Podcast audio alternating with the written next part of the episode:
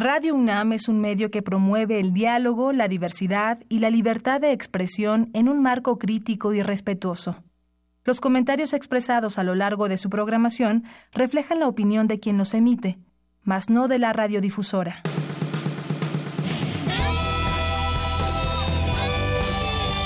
Prisma RU. Relatamos al mundo.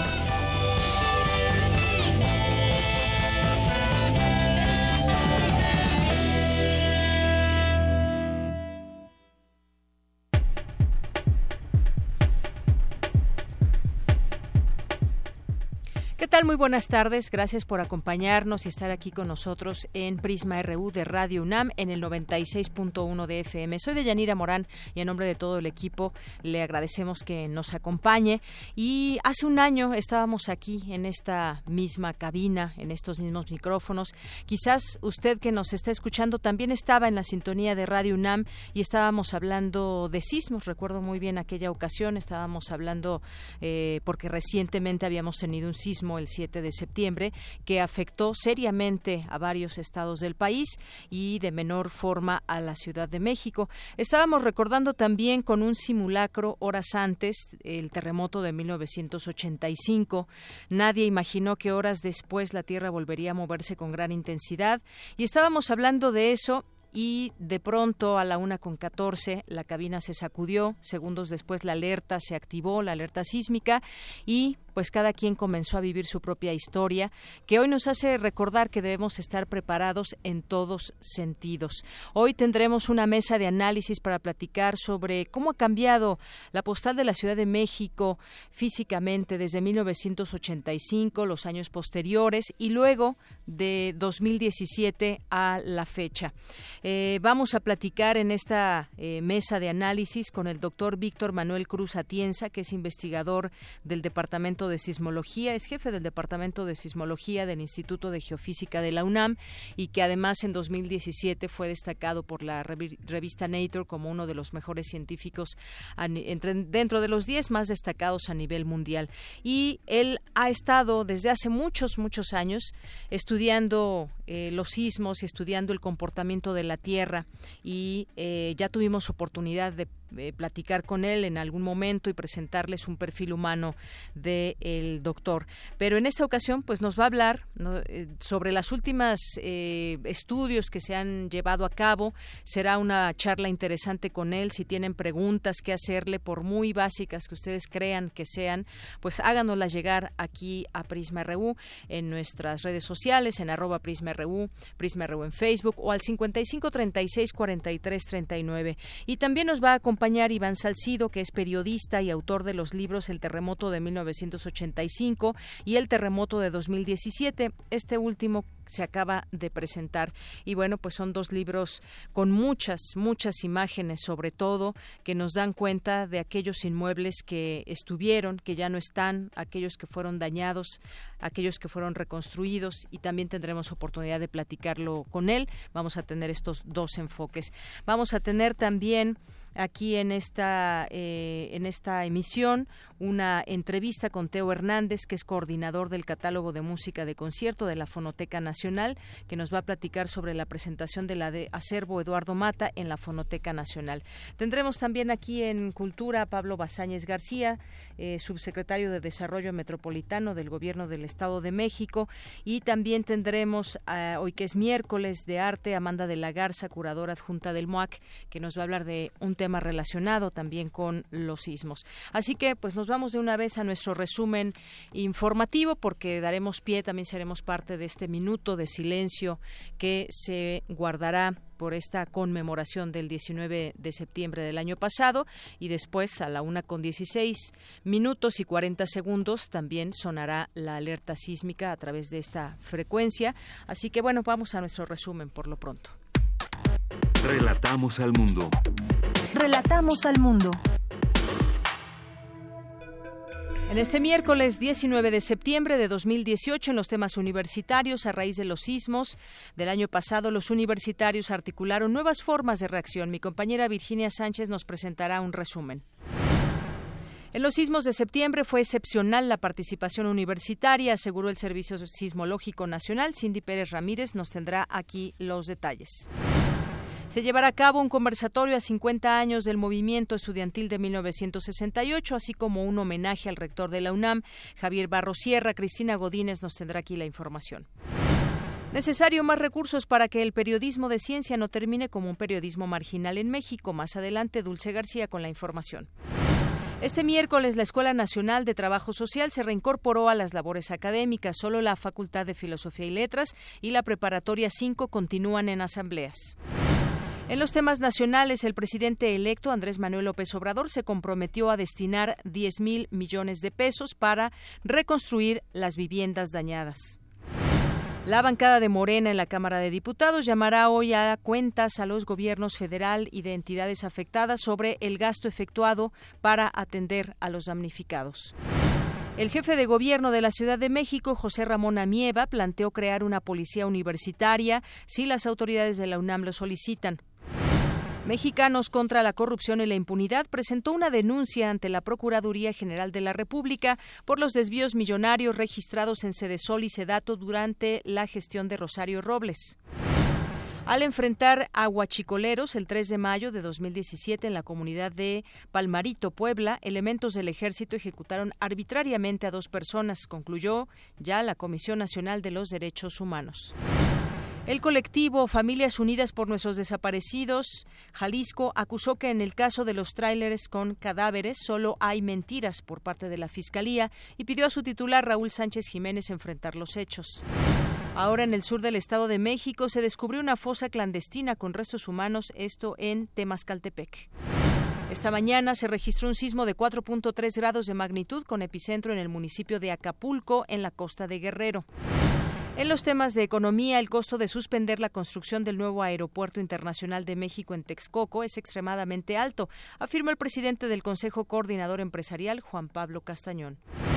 El peso mexicano se aprecia ante menor impacto por guerra arancelaria y pláticas del Tratado de Libre Comercio de América del Norte. Se vende en 18 pesos con 72 centavos. En temas internacionales, en Estados Unidos, el arresto de menores migrantes aumenta durante el presente ejercicio fiscal 2018. Tan solo en la frontera Sonora-Arizona a la fecha se registran 9.684 detenciones de niños y adolescentes. China negó cualquier tipo de injerencia en las elecciones legislativas en Estados Unidos, como había denunciado su presidente Donald Trump.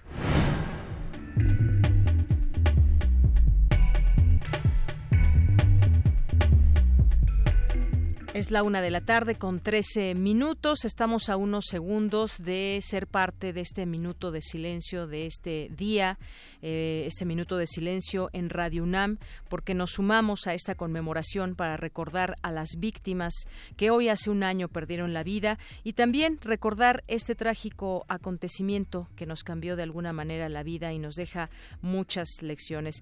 Este ejercicio que está por suceder nos recuerda que debemos estar preparados y nos recuerda también que al escuchar el sonido de la alerta sísmica que también estaremos escuchando en unos segundos, en unos minutos más, pues eh, nos sirva para saber reconocer aquellos espacios donde podemos estar de manera segura. Nos quedan siete segundos para iniciar con este minuto de silencio aquí en Radio UNAM en esta frecuencia 96.1 de FM. Iniciamos.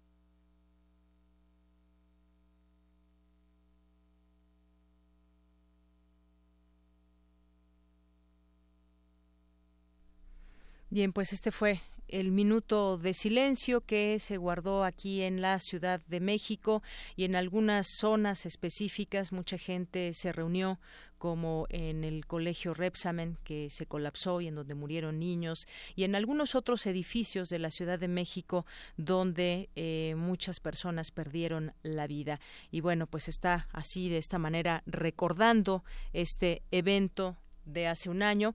Y en unos momentos más ya estará por sonar la alerta sísmica.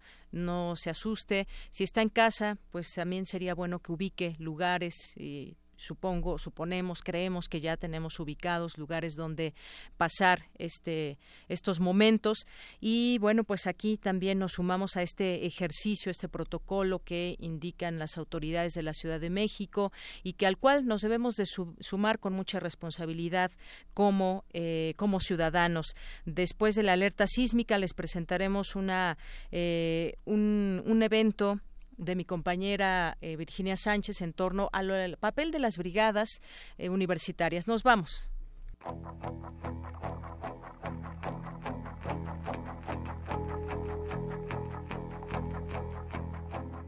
El pasado 19 de septiembre remarcó en nuestra memoria la huella que 33 años atrás nos había dejado un gran sismo en la Ciudad de México.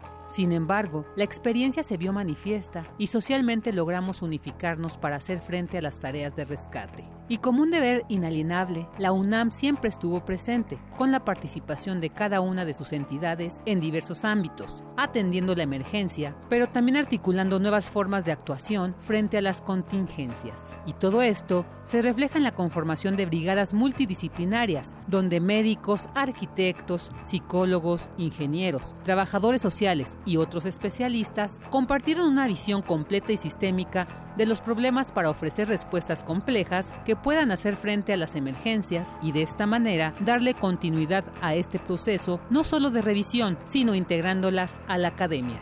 Es Roberto Priego Martínez, de la carrera de arquitectura en la Facultad de Estudios Superiores Aragón se abocó particularmente a hacer em, asesorías, a dar asesorías, visitas, inspecciones a diversos sitios, particularmente en el municipio de Nezahualcóyotl, tanto la zona oriente como la zona norte, diversos edificios de la UNAM, algunos en la Ciudad de México, otros en sitios como Tepoztlán, Texcoco, Colma, Chinameca en Puebla, Tecámac y con los alumnos también en acciones diversas. En total tenemos registrados alrededor de casi 700 edificaciones que fuimos a revisar. Esto con una serie de brigadas conformadas por alumnos y profesores. De estos tenemos eh, contemplados que fueron 56 profesores los que participaron en estas actividades y un total de 479 alumnos.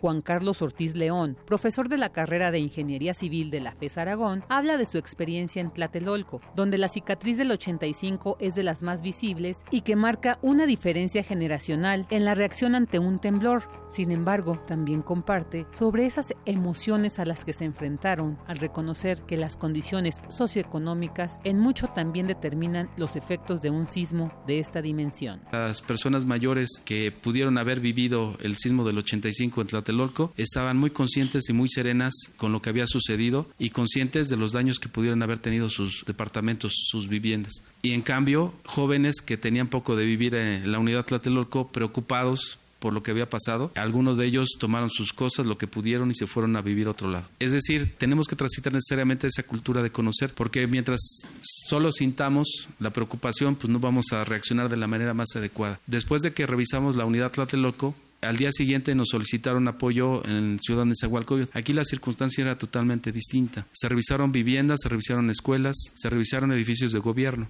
Sin embargo, déjenme decirles que lo desgarrador que nos encontramos cada que entrábamos a una vivienda no era solo lo que había causado el efecto del sismo, sino también la pobreza en la que muchos viven. La autoconstrucción era el mayor problema. No fue el sismo exclusivamente lo que causó daños o lo que causaba inquietud en las familias. En tanto, la Facultad de Ingeniería participó en la revisión de 91 edificios de la universidad, 5 unidades médicas del IMSS y 153 edificios. Germán López, académico de dicha facultad, habla sobre las actividades que siguieron realizando después del sismo. Adicionalmente, después del sismo, ya semanas después, el grupo de servicio social con aplicación directa a la sociedad que lidera la Facultad de Ingeniería, se revisaron edificios en Jojutla, en Tetela del Volcán y se hicieron acciones sobre todo para restaurar algunos de los edificios e inclusive la reconstrucción, haciendo algunos estudios del subsuelo y dando recomendaciones para su construcción.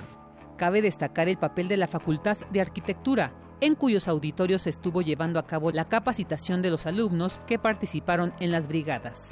Emilio Fernández Herrera, de esta facultad, habla de la permanencia de estos aprendizajes. Esta labor que se desarrolló en la universidad nos parece valiosa porque cada una de las escuelas que estuvo participando desde distintos ámbitos, en sus propios ámbitos de incidencia, hicieron aportaciones valiosas, sobre todo porque los aprendizajes todavía siguen apareciendo. Nos parece importante que la labor de la universidad se mantuvo de alguna manera al tanto, sigue al tanto de todo lo que sucedió y sobre todo por un lado para atender a la emergencia, que es algo que parece que dentro de las primeras horas a partir de esa convocatoria que se hizo desde la propia universidad para que todos los universitarios se congregaran en el estadio esa misma noche del sismo, también permitió articular nuevas formas o formas diferentes de actuación que convocaran a todos los universitarios. La participación de los universitarios definitivamente fue una muestra que en la UNAM también se construye un conocimiento solidario que siempre la hará partícipe en cualquier situación que nuestro país lo demande. Para Radio UNAM,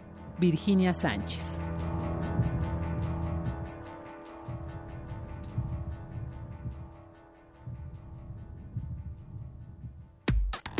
Relatamos al mundo. Relatamos al mundo. Porque tu opinión es importante, síguenos en nuestras redes sociales, en Facebook como Prisma RU y en Twitter como arroba PrismaRU.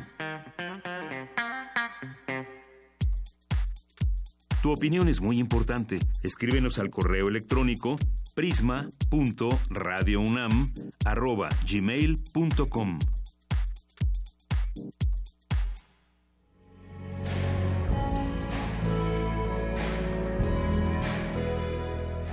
era mi primer día en mi trabajo. era un día muy padre para mí. Empezó el día excelente porque el primer día de trabajo, después de buscar un mes, bueno, fueron como dos, tres meses que estuve buscando trabajo y por fin.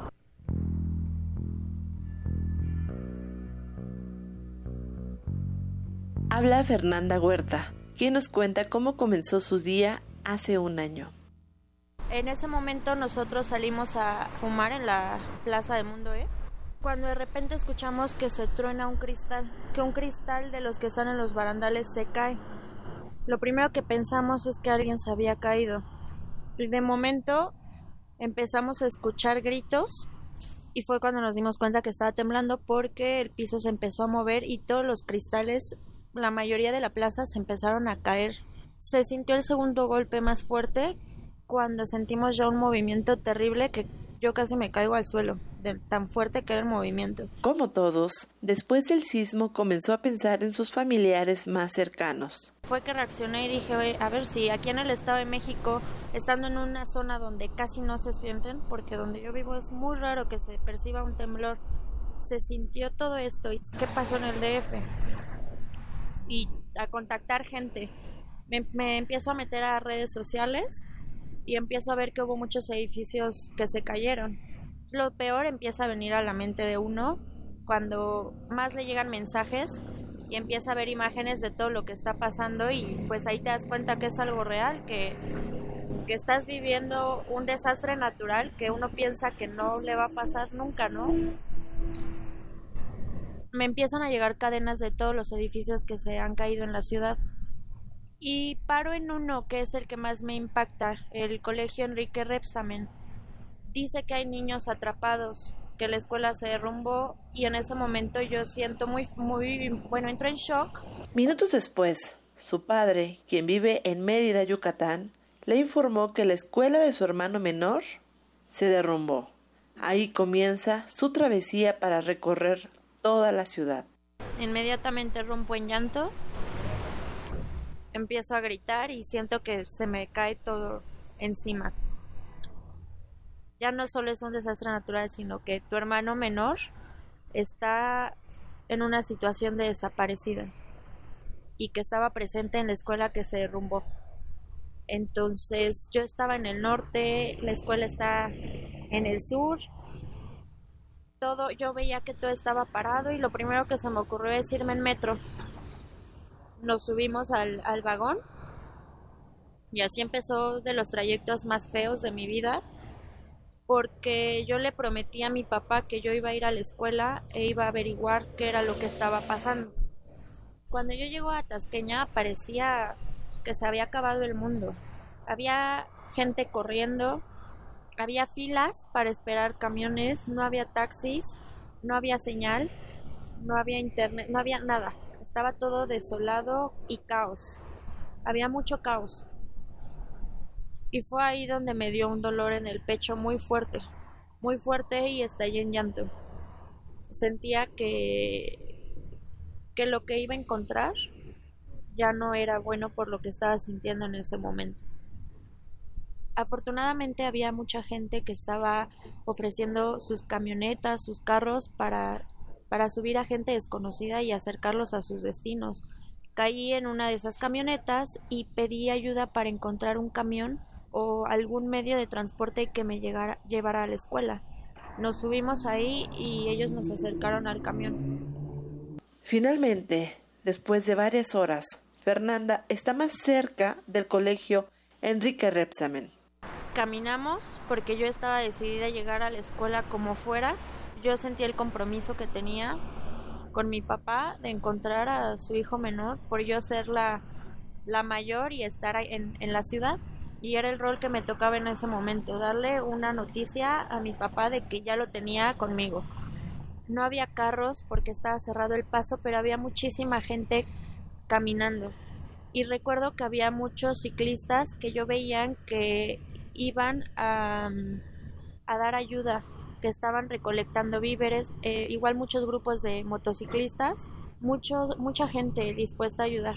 Llegamos a, creo que se le llama zona cero, y lo primero que veo es una escuela gigante derrumbada. Gente alrededor y un militar me tomó de la mano y me dijo que a quién estaba buscando. Le dije el nombre de mi hermano. El militar guía a Fernanda a donde tenían las listas de las personas que habían rescatado. ¿Y en eso? Veo salir a dos señores. Inmediatamente en cuanto salen de ahí se desmaya una, una señora, y veo a un señor gritando de dolor. Me acerqué, di el nombre de José Eduardo Huerta lo buscaron en una lista de aproximadamente 6-7 hojas y me dicen que sí está, pero que está en la lista de gente que falleció y que no ha habido ningún familiar que haya llegado a reconocer su cadáver. En ese momento yo me quedé en shock y que ellos necesitaban pues alguien que nos asegurara que fuera él, porque una maestra lo había reconocido. Después de reconocer el cuerpo de su hermano, Fernanda tiene estos recuerdos. Lo único que les pedí es sáquenme de aquí. Lo que venía a hacer ya lo hice, sáquenme. Y lo siguiente que recuerdo es que estaba en una banqueta y cuando reaccioné empecé a gritar que cómo era posible si apenas hace dos días había sido su cumpleaños número 7 yo era estallé en llanto, en grito, en todo, en shock. No, no, no puedo escribir ese, ese sentimiento, eso que, que acababa de vivir. Tenía miedo de, de avisarle a mi papá, de darle la noticia de cómo había encontrado a su hijo menor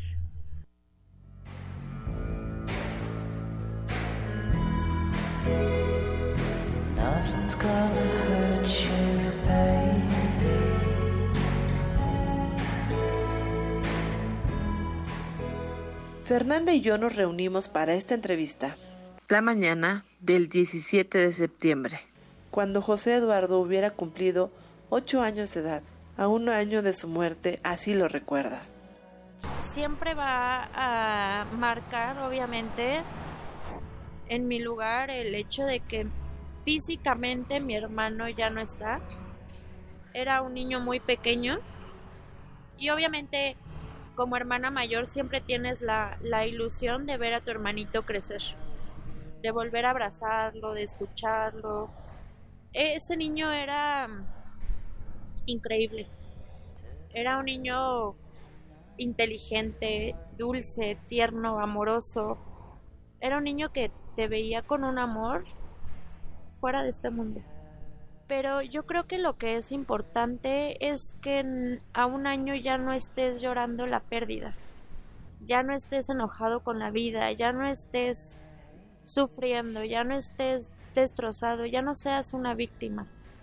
Hoy en día esos 19 niños tienen que ser recordados y que sean una, una memoria de fuerza y de, y de mucha valentía. Que, porque hoy para mí mi hermano eso es lo que es en mi vida. El motor y la fortaleza para dar un mensaje a la gente de, de ayudar, de nunca rendirse y de seguir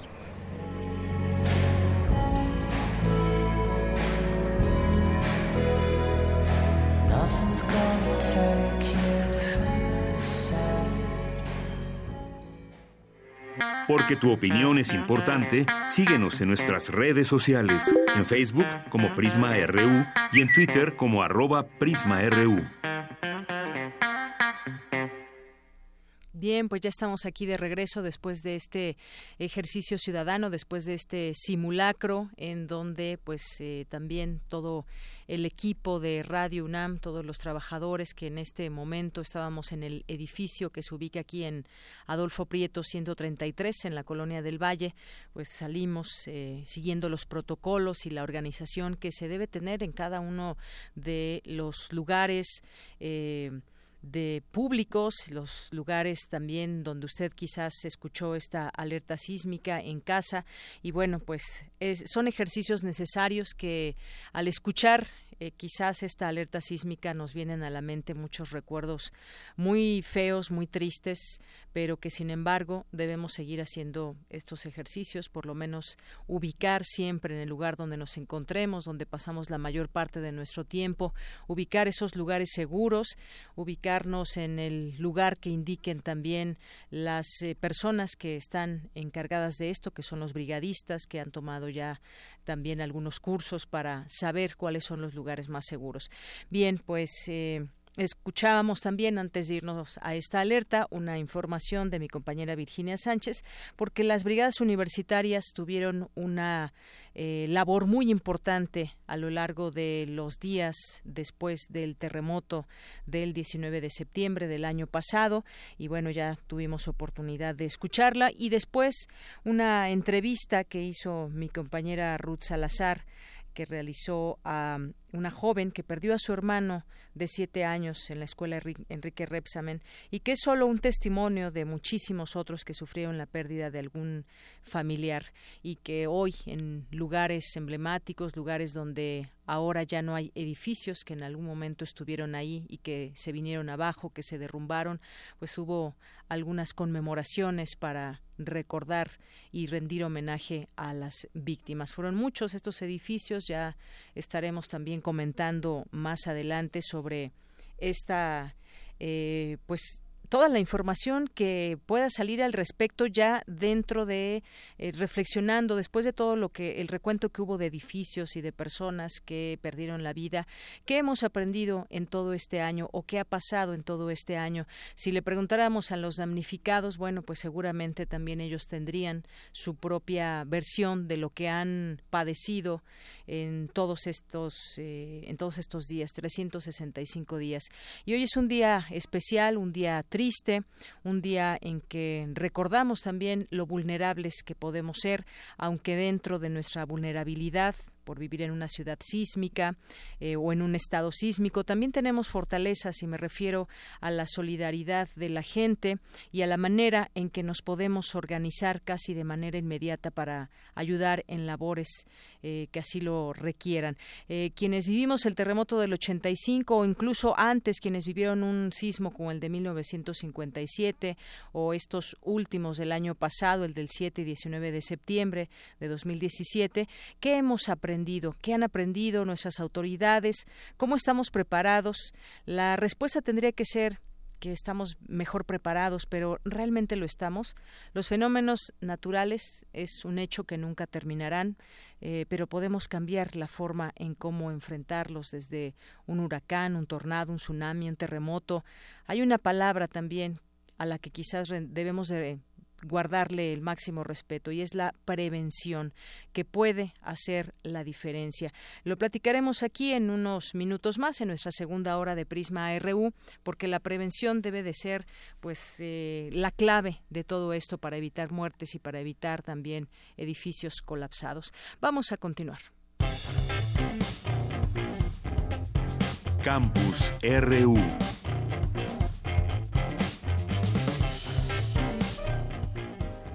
Y bien, pues vamos ahora con mi compañera Dulce García. Son necesarios más recursos para que el periodismo de ciencia no termine como un periodismo marginal en México.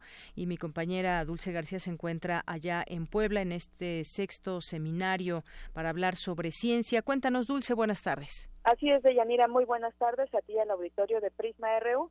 Pues hoy es el último día de actividades del sexto seminario iberoamericano de periodismo de ciencia, tecnología e innovación que organiza el CONACYT, el Foro Consultivo Científico y Tecnológico y la Benemérita Universidad Autónoma de Puebla.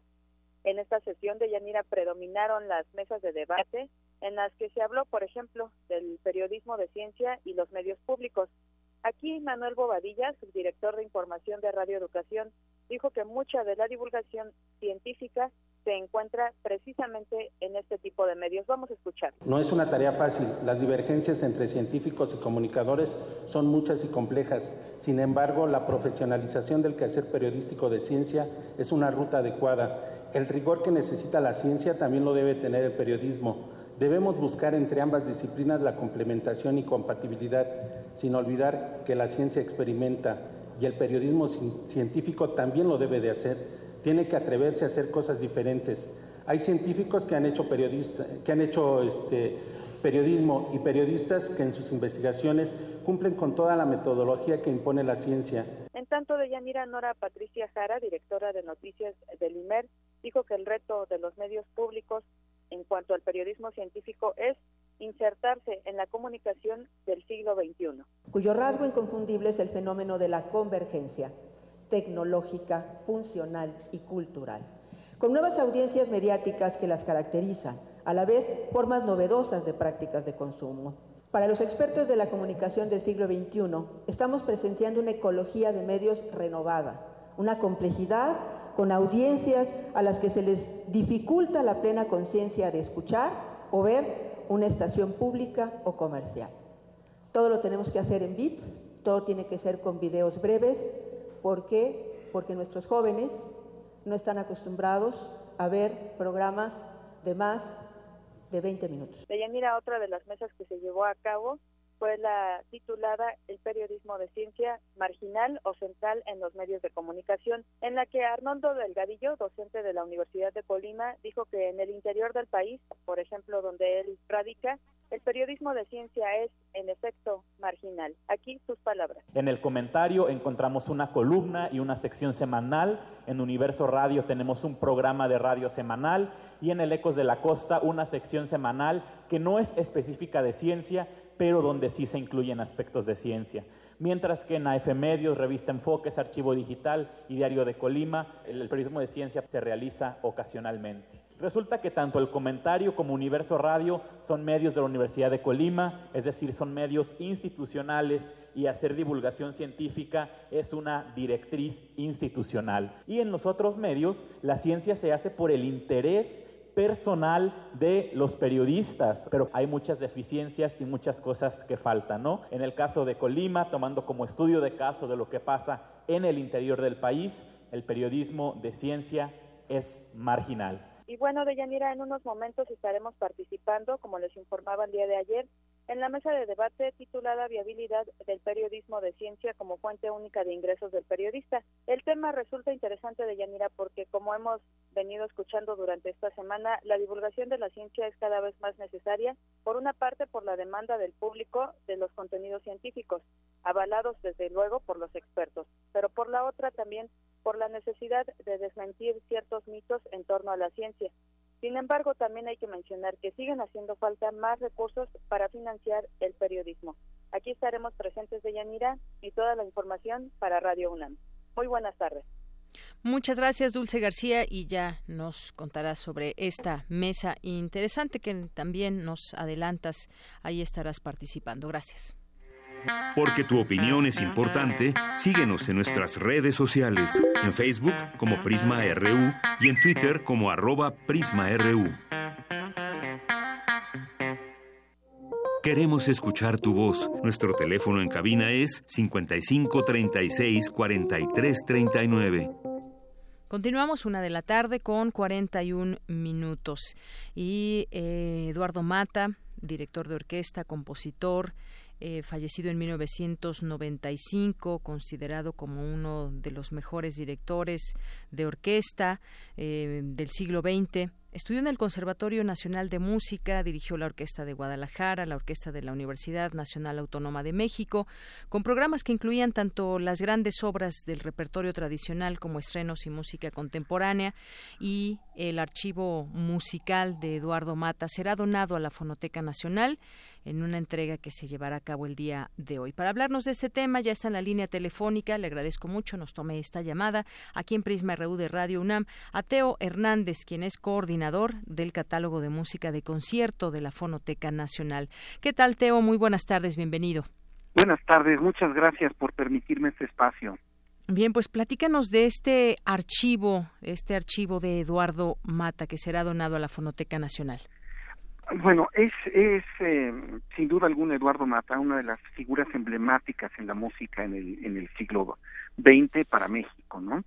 Él fue miembro del Colegio Nacional y se cumplen 75 años del Colegio Nacional, entonces estamos haciendo una serie de, eventos relacionados a, a, esto. Ya recibimos una, una, una donación muy importante del acervo de Carlos Chávez, ahora estamos con Eduardo Mata el día de hoy, y el acervo se compone de música, o sea, muchos soportes sonoros, pero también hay, hay libros, hay programas de mano, partituras, fotografías, reconocimientos, las medallas que él tuvo. O sea, es un acervo muy completo en cuanto a cuestión documental también. De la música podemos decir que, que del acervo sonoro podemos decir que está en dos partes. Una, la que él oía para su consumo personal, o sea, él iba y compraba discos, que es muy interesante porque nos da una idea de qué oye un compositor, un director de orquesta, hacia dónde van sus gustos musicales. Y por el otro lado, son las grabaciones inéditas, o sea, las grabaciones que él pedía cuando iba de, de, de gira con las orquestas o cuando quería oírse por ejemplo, cuando estaba en la orquesta de Dallas y decía qué tal habrá salido este concierto, pedía la grabación y la conservaba. Entonces tenemos una cantidad enorme de música inédita de enorme valor.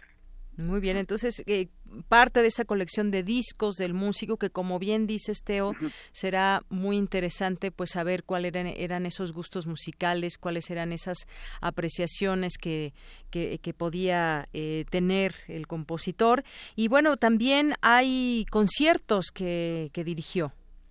Hay muchos conciertos que él dirigió, muchos, muchos y que la mayor parte eh, bueno están inéditos, ¿no? Por poner un ejemplo de una de las cosas que vamos a escuchar hoy en la hoy en la hoy en la tarde en la sesión de escucha que por cierto es abierta a todo público y absolutamente gratuita como todas las actividades de la Fonoteca Nacional.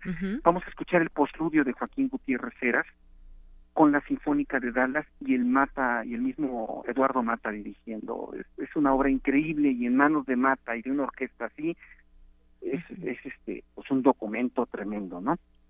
Otra cosa que vamos a oír, por ejemplo, es una sinfonía de Eduardo Mata como compositor, cuando estaba en el taller de, composición de Carlos Chávez, su sinfonía romántica, vamos a escuchar un fragmento, con la Orquesta Sinfónica Nacional y dirigida por Carlos Chávez.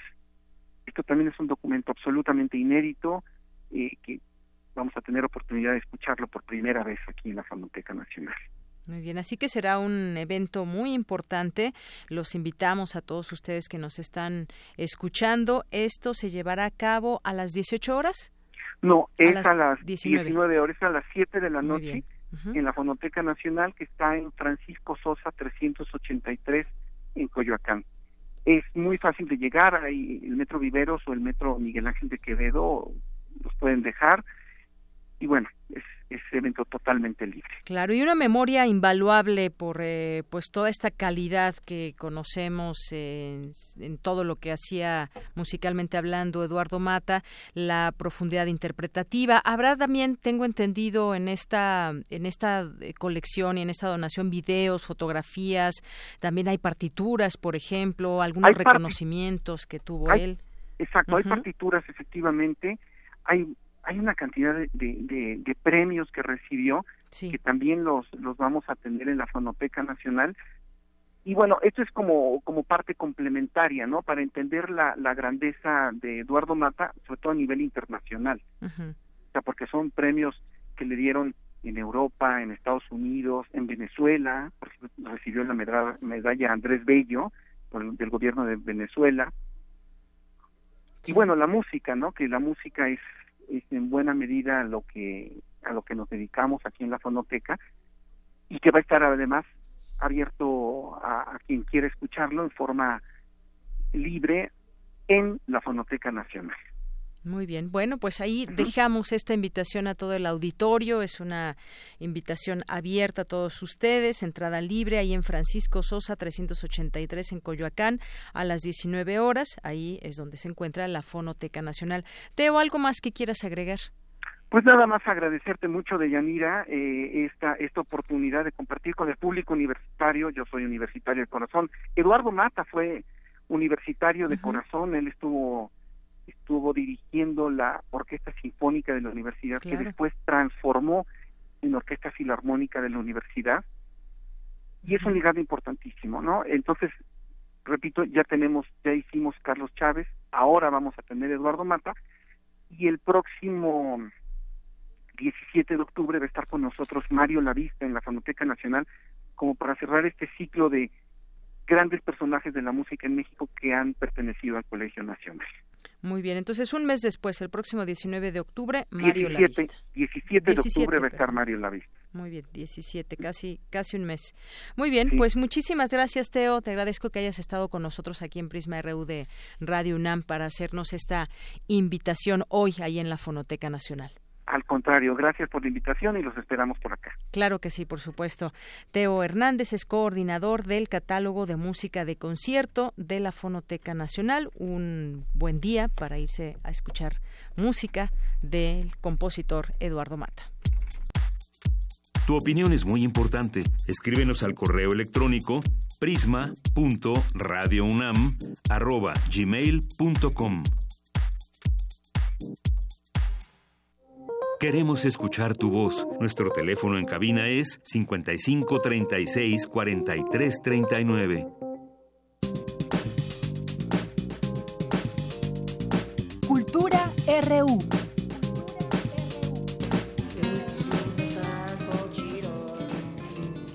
Saquen las carteras ya. Bájense los pantalones pues los vamos a basculear. Presten medallas y aretes, anillos y pulseras también. Somos vatos gandalletes y nadie nos va a detener. Bien, pues ya estamos en Cultura. ¿Qué tal, Tamara Quiroz? Muy buenas tardes. Deyanira, muy buenas tardes a ti y a todos aquellos que nos escuchan a través de Radio UNAM. Así es este programa lleno de contrastes en un día, un día como hoy. Deyanira, iniciamos con poesía urbana. Hoy se cumplen 33 años de la muerte del cantautor Rodrigo González, el Rodrigo conocido también, uno de los pioneros del movimiento rupestre, este colectivo que surgió a principios de los años 80 con Rodrigo González, Rafael Catana y también Nina Galindo, entre otros artistas que no tenían voz de tenor ni tenían equipos sintetizadores sofisticados, pero que hablaban desde el corazón, desde un enfoque más cotidiano, más espiritual y por supuesto más urbano.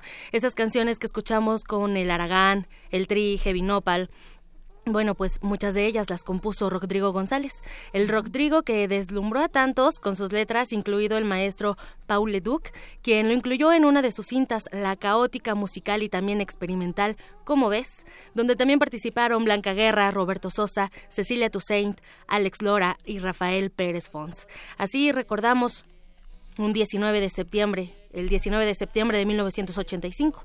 En el terremoto de hace 33 años, en Tlatelolco falleció Rodrigo González. Revisen las oficinas, no hay que dejar nada aquí. Esas dos secretarias, también el calculador y las máquinas de escribir. Ya esténse quietos, dejen de temblar, no respiren. Y seguimos con la información, ya que hablamos de música urbana y de cine, les cuento que hay una convocatoria que tiene como uno de sus principales propósitos que los universitarios generen conciencia acerca de las grandes de los grandes retos urbano metropolitanos en el Estado de México y bueno, con esta premisa la Secretaría de Desarrollo Urbano y Metropolitano coordina esfuerzos con la Facultad de Estudios Superiores Acatlán de la UNAM para presentar el primer Festival Universitario de Cortometraje Miradas de las Ciudades Mexiquenses. Y para ampliar la información, invitamos a este espacio a Pablo Bazáñez García. Él es subsecretario de Desarrollo Metropolitano del Gobierno del Estado de México. Pablo, muy buenas tardes. Qué bueno que nos acompañas. Con mucho gusto de saludarte a ti y a todo el auditorio universitario que hoy nos escucha. Al contrario, Pablo, bienvenido. A ver, cuéntanos, la convocatoria del primer Festival Universitario de Cortometraje aún está abierta y platícanos cómo podemos participar. En efecto, esta es una iniciativa que junto con la Facultad de Estudios Superiores Acatlán hemos eh, enarbolado que pretende recoger cómo los jóvenes ven su ciudad, cómo la ven en materia de movilidad urbana, en materia de hábitat y seguridad urbana, en materia de recuperación de espacios públicos y, por supuesto, patrimonio cultural, material e inmaterial de la metrópoli.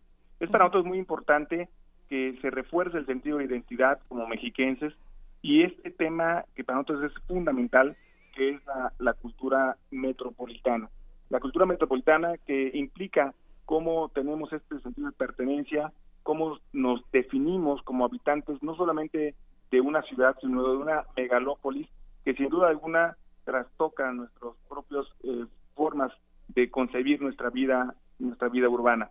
Está dirigido a los jóvenes universitarios y que ellos podrán participar de manera individual o colectiva con hasta dos cortometrajes por participante y que deberán de ser con un mínimo de 7 minutos y un máximo de 15 minutos para que de esa manera se puedan evaluar las mejores eh, propuestas en la temática que ya hemos referido y eh, pues estaremos recibiendo los trabajos entre el 22 de agosto, que fue cuando se publicó la convocatoria, y hasta el 15 de octubre de, de este año. La premiación será el día 31 de octubre, que, por cierto, es el Día Mundial de las Ciudades, y esa será también una forma, junto con ONU Habitat, de estar celebrando este, este acontecimiento que es el Día Mundial de las Ciudades. Por eso queremos invitar a los jóvenes para que participen. Habrá alguna premiación en, en, efectivo, al primer lugar de 15 mil pesos, segundo de 10 mil y tercer lugar de 5 mil. Pero más allá de la premiación, lo que queremos es dar voz, dar expresión, dar un sentido de identidad a la juventud eh, mexiquense y metropolitana participando en ese cortometraje que no pretende ser una, una serie de documentos con una elaboración profesional, puede ser desde un smartphone que se haga el cortometraje, no hay una restricción en ese sentido. Claro, oye Pablo, bueno, eh, de hecho todos estamos hechos de diferentes historias, ¿no? Y también tenemos mucho que contar y bueno, lo podemos hacer a través del séptimo arte, es un buen pretexto para acercarnos y también creo que, bueno, cuando trabajamos en equipo, bueno, también nos retamos a nosotros mismos. Sí, por supuesto, y, esto también tiene que ver con cómo, cómo estamos desde la cultura eh, impulsando lo que denominamos la nueva agenda urbana. La nueva agenda urbana es uno de los aceleradores, así lo ha dicho la ONU, de lo que son los Objetivos de Desarrollo Sostenible, los ODS. Y en ese aspecto la UNESCO ha planteado entre los eh, indicadores de cultura y desarrollo como uno de los elementos que nos permitan eh, ir trabajando en medir cómo las urbes en el mundo están viéndose a sí mismas, cómo están viendo su producción cultural y por supuesto cómo estamos construyendo todos estos elementos de promoción a través de bibliotecas, casas de cultura, patrimonio cultural material e inmaterial diverso. En fin, estos, estos aspectos que, sin duda alguna habrán de, permitirnos tener mayor claridad de esta aportación cultural en materia, eh, dice la UNESCO, en materia de economía, de educación, de gobernanza, de participación social, igualdad de género, comunicación, patrimonio. Y por eso es que este, este, este festival de cortometraje nos parece muy, muy relevante, enmarcado en lo que son las tendencias de las nuevas urbes en el mundo y por supuesto esta forma de vernos a nosotros como parte de una gran megalópolis que nos trastoca nuestra forma de pensamiento. Claro, quiénes somos y hacia dónde vamos. Bueno, pues podemos participar con un cortometraje. Eh, ¿Hay un límite de edad? Eh, no, eh, como tal, sí lo existe. Son jóvenes universitarios entre 18 y 35 años los que pueden participar en este cortometraje. Y también pueden eh, participar extranjeros, ¿verdad, Pablo? Sí, eh, evidentemente podrán hacerlo siempre y cuando estén en alguna de las universidades del Valle de México. Muy bien, y bueno, para todos aquellos que nos escuchan, bueno, pues los invitamos a que participen. Pueden también eh, visitar la página SEDUIM, que son las, las siglas s e d u y m.edomex .gov.mx. También en nuestras redes sociales vamos a compartir la convocatoria para que la gente, bueno, pase la voz y si saben de alguien que quiera expresarse mediante este cortometraje, bueno, pues que lo hagan a través de ustedes, a través de esta convocatoria que nos están eh, compartiendo. Sí, en efecto, es un, esfuerzo conjunto con la Facultad de Estudios Superiores de Acatlán. Su página es www.acatlán.unam.mx y aquí estamos haciendo una gran simbiosis para que los universitarios y el gobierno del Estado de México a través del desarrollo urbano podamos darle expresión a nuestra juventud. Excelente. Bueno, pues Pablo Basáñez García, muchísimas gracias por compartirnos, bueno, por extendernos esta invitación para participar. Por el contrario, estaremos muy atentos para que muchos jóvenes se animen y nos digan cómo ven su ciudad. Y todavía hay tiempo para participar. Así es. Pablo Basáñez, subsecretario de Desarrollo Metropolitano del Gobierno del Estado de México, muchísimas gracias por acompañarnos esta tarde. Por el contrario, es un gusto. Muy buenas tardes. Deyanira, bueno, pues ahí está la convocatoria para que la gente participe. A veces tenemos eh, conocidos que les gusta esto de, del séptimo arte. Bueno, pues este es un buen pretexto. Y ya por hoy me despido y les deseo que tengan una excelente tarde. Nos despedimos con rock urbano, ¿cómo no? Muy bien, muchas gracias Tamara. Vamos a con esta música al corte y volvemos.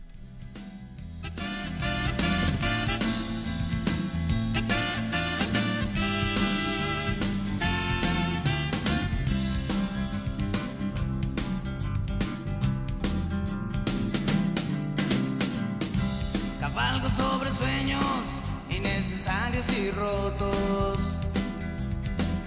Prisionero e iluso de esta selva cotidiana.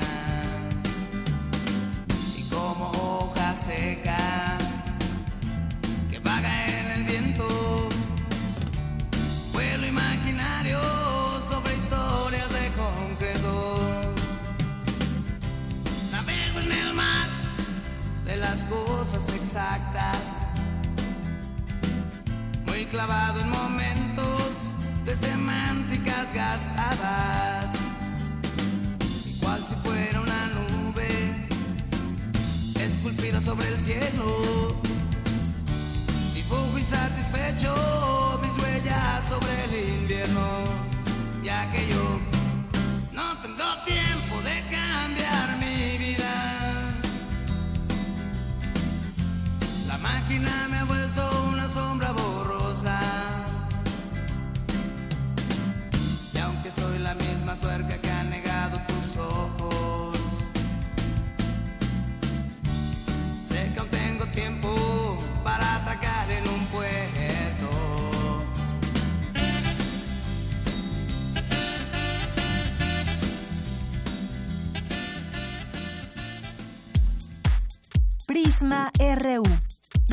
Relatamos al mundo.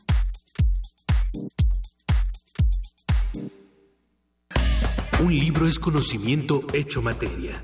Una editorial es una comunidad de conocimientos, pero una feria de libro es un puerto a otros mundos.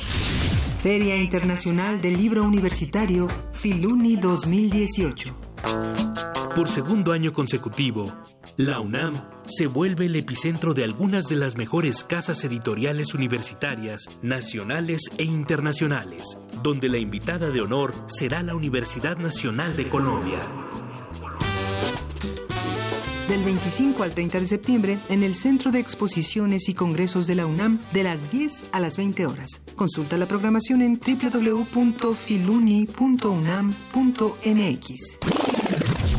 Filuni 2018. Tu próxima cita con el conocimiento. Invita la Dirección General de Publicaciones y Fomento Editorial de la UNAM. Arcadia, primera muestra internacional de cine rescatado y restaurado en la UNAM. A 50 años del 68 en México y el mundo, descubre películas nunca vistas en nuestro país. Presentaciones, mesas de reflexión, exposiciones y debates. Te esperamos del 25 al 30 de septiembre en el Centro Cultural Universitario y distintas sedes de la UNAM. Consulta cartelera en arcadia.unam.mx y en redes, arroba Filmoteca UNAM. Entrada libre. Arcadia es archivo vivo. Es la Filmoteca de la UNAM. Hola, mi nombre es Renata y después de mucho tiempo, hoy regresé al lugar donde nací. Aquí aprendí a andar en bicicleta. Aquí pasaba las tardes después de la escuela. ¡Ay, Bruno! Ay, mi secundaria, el mercado, mi colonia. Estoy muy feliz de regresar. Y porque mi país me importa, ya actualicé mi domicilio y mi credencial para votar. Tú también notifica al INE cualquier cambio en tus datos y participa en las decisiones de tu localidad.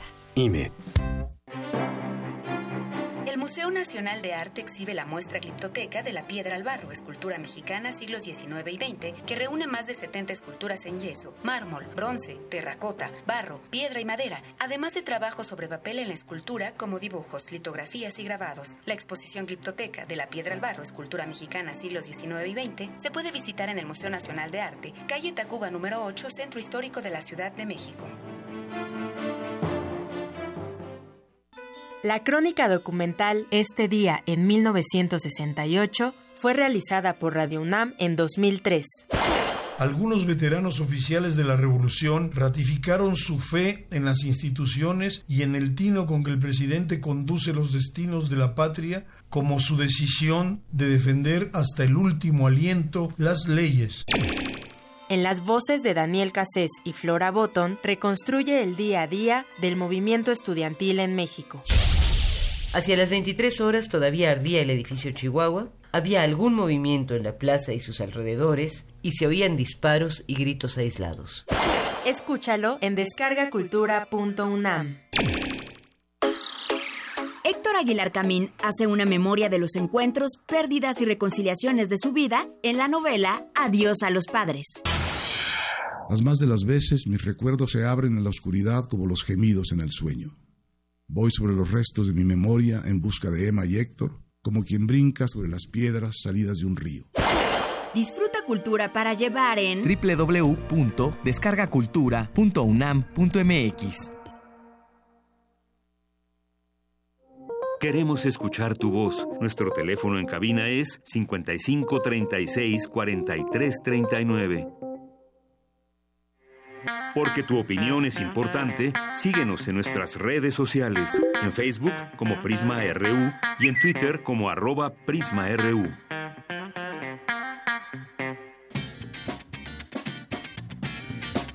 Hoy en la UNAM, ¿qué hacer y a dónde ir?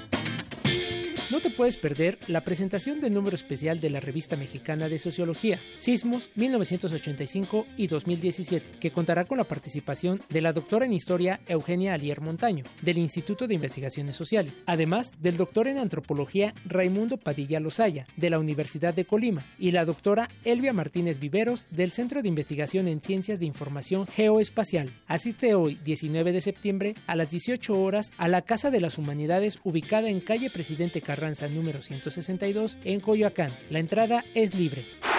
El Seminario Universitario de Culturas del Medio Oriente te invita a la inauguración del ciclo Cine Debate Armenios allá y acá que se realizará hoy a las 18 horas en la sala Julio Bracho del Centro Cultural Universitario de la UNAM. Este ciclo se llevará a cabo del 20 al 23 de septiembre y proyectará cintas representativas de este pueblo como Una historia de locos, La Casa de Alondras, El Padre, entre otras, que recuperan la cultura como la danza y la música tradicional armenia. Consulta la cartelera completa en www.sucumo.unam.mx.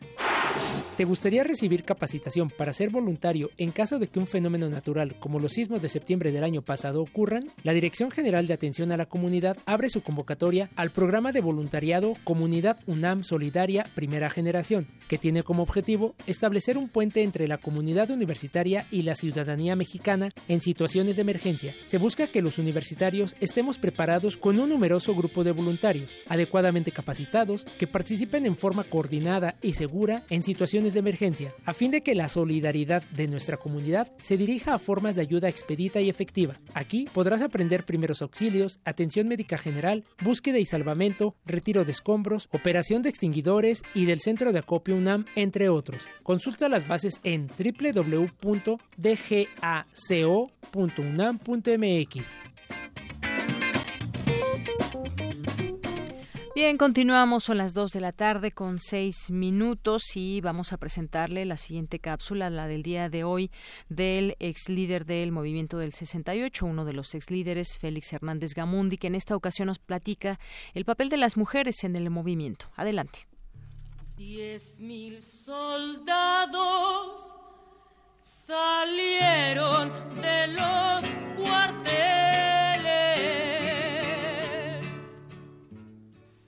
Radio UNAM presenta Recuentos en voz de los actuantes. Félix Hernández Gamundi. Septiembre, un día 18. Félix Gamundi nos habla sobre el papel de las mujeres en el movimiento y por qué fue tan fundamental. Si 68 a mucha gente le gusta decir que es un parteaguas, en general lo es. Yo creo que en términos de la, de la participación de las mujeres es fundamental. Había una presencia muy destacada de las compañeras en los órganos de dirección, muy connotada en compañeras de derecho, de filosofía, de ciencias políticas, de psicología, entonces, había una presencia importante, pero yo quisiera decir que más allá de la presencia de, las mujeres en estos órganos de, dirección y en los trabajos de propaganda, de redacción, de volantes, que eran muy, muy importantes, la presencia femenina en las eh, manifestaciones, en las marchas, iba mucho más allá de la proporcionalidad que tenían dentro de la población eh, eh, estudiantil. El patio, el libro, la escuela y la dignidad. La mujer siempre ha tenido un papel destacado en la vida política mexicana y del mundo. El papel de las mujeres en los movimientos sociales. En la historia moderna de México hay un libro que a mí me, me, me estremeció mucho, es un libro de Daniel Molina que se llama La Caravana del Hambre, que es la historia de una marcha que organizan los mineros de Nueva Rosita en Coahuila hacia la Ciudad de México, eh, ya como una medida última para eh, resolver una huelga minera, y deciden venirse las mujeres y las familias enteras. Y esto es lo que hace posible la, la marcha porque son familias enteras caminando, incluidos los niños. Esto ocurre en los años 50. Esto de jugar a la vida es algo que a veces duele. Menos 68 lo que hace realmente es rescatar esa tradición y nuevamente abrir el espacio para que las mujeres al unísono y en igualdad de condiciones, eh, había eso, había una situación de igualdad, de, equidad y de justicia en la relación entre los varones y las mujeres en el movimiento 68. Y eso permitió que fuera un movimiento con estos niveles de alegría y de creatividad y de camaradería, de compañerismo en el, en el interior de las actividades del movimiento. Creo que es, es un asunto de la mayor relevancia que de nueva cuenta hoy vale la pena tener muy presente. En un cuartel, mi querida universidad.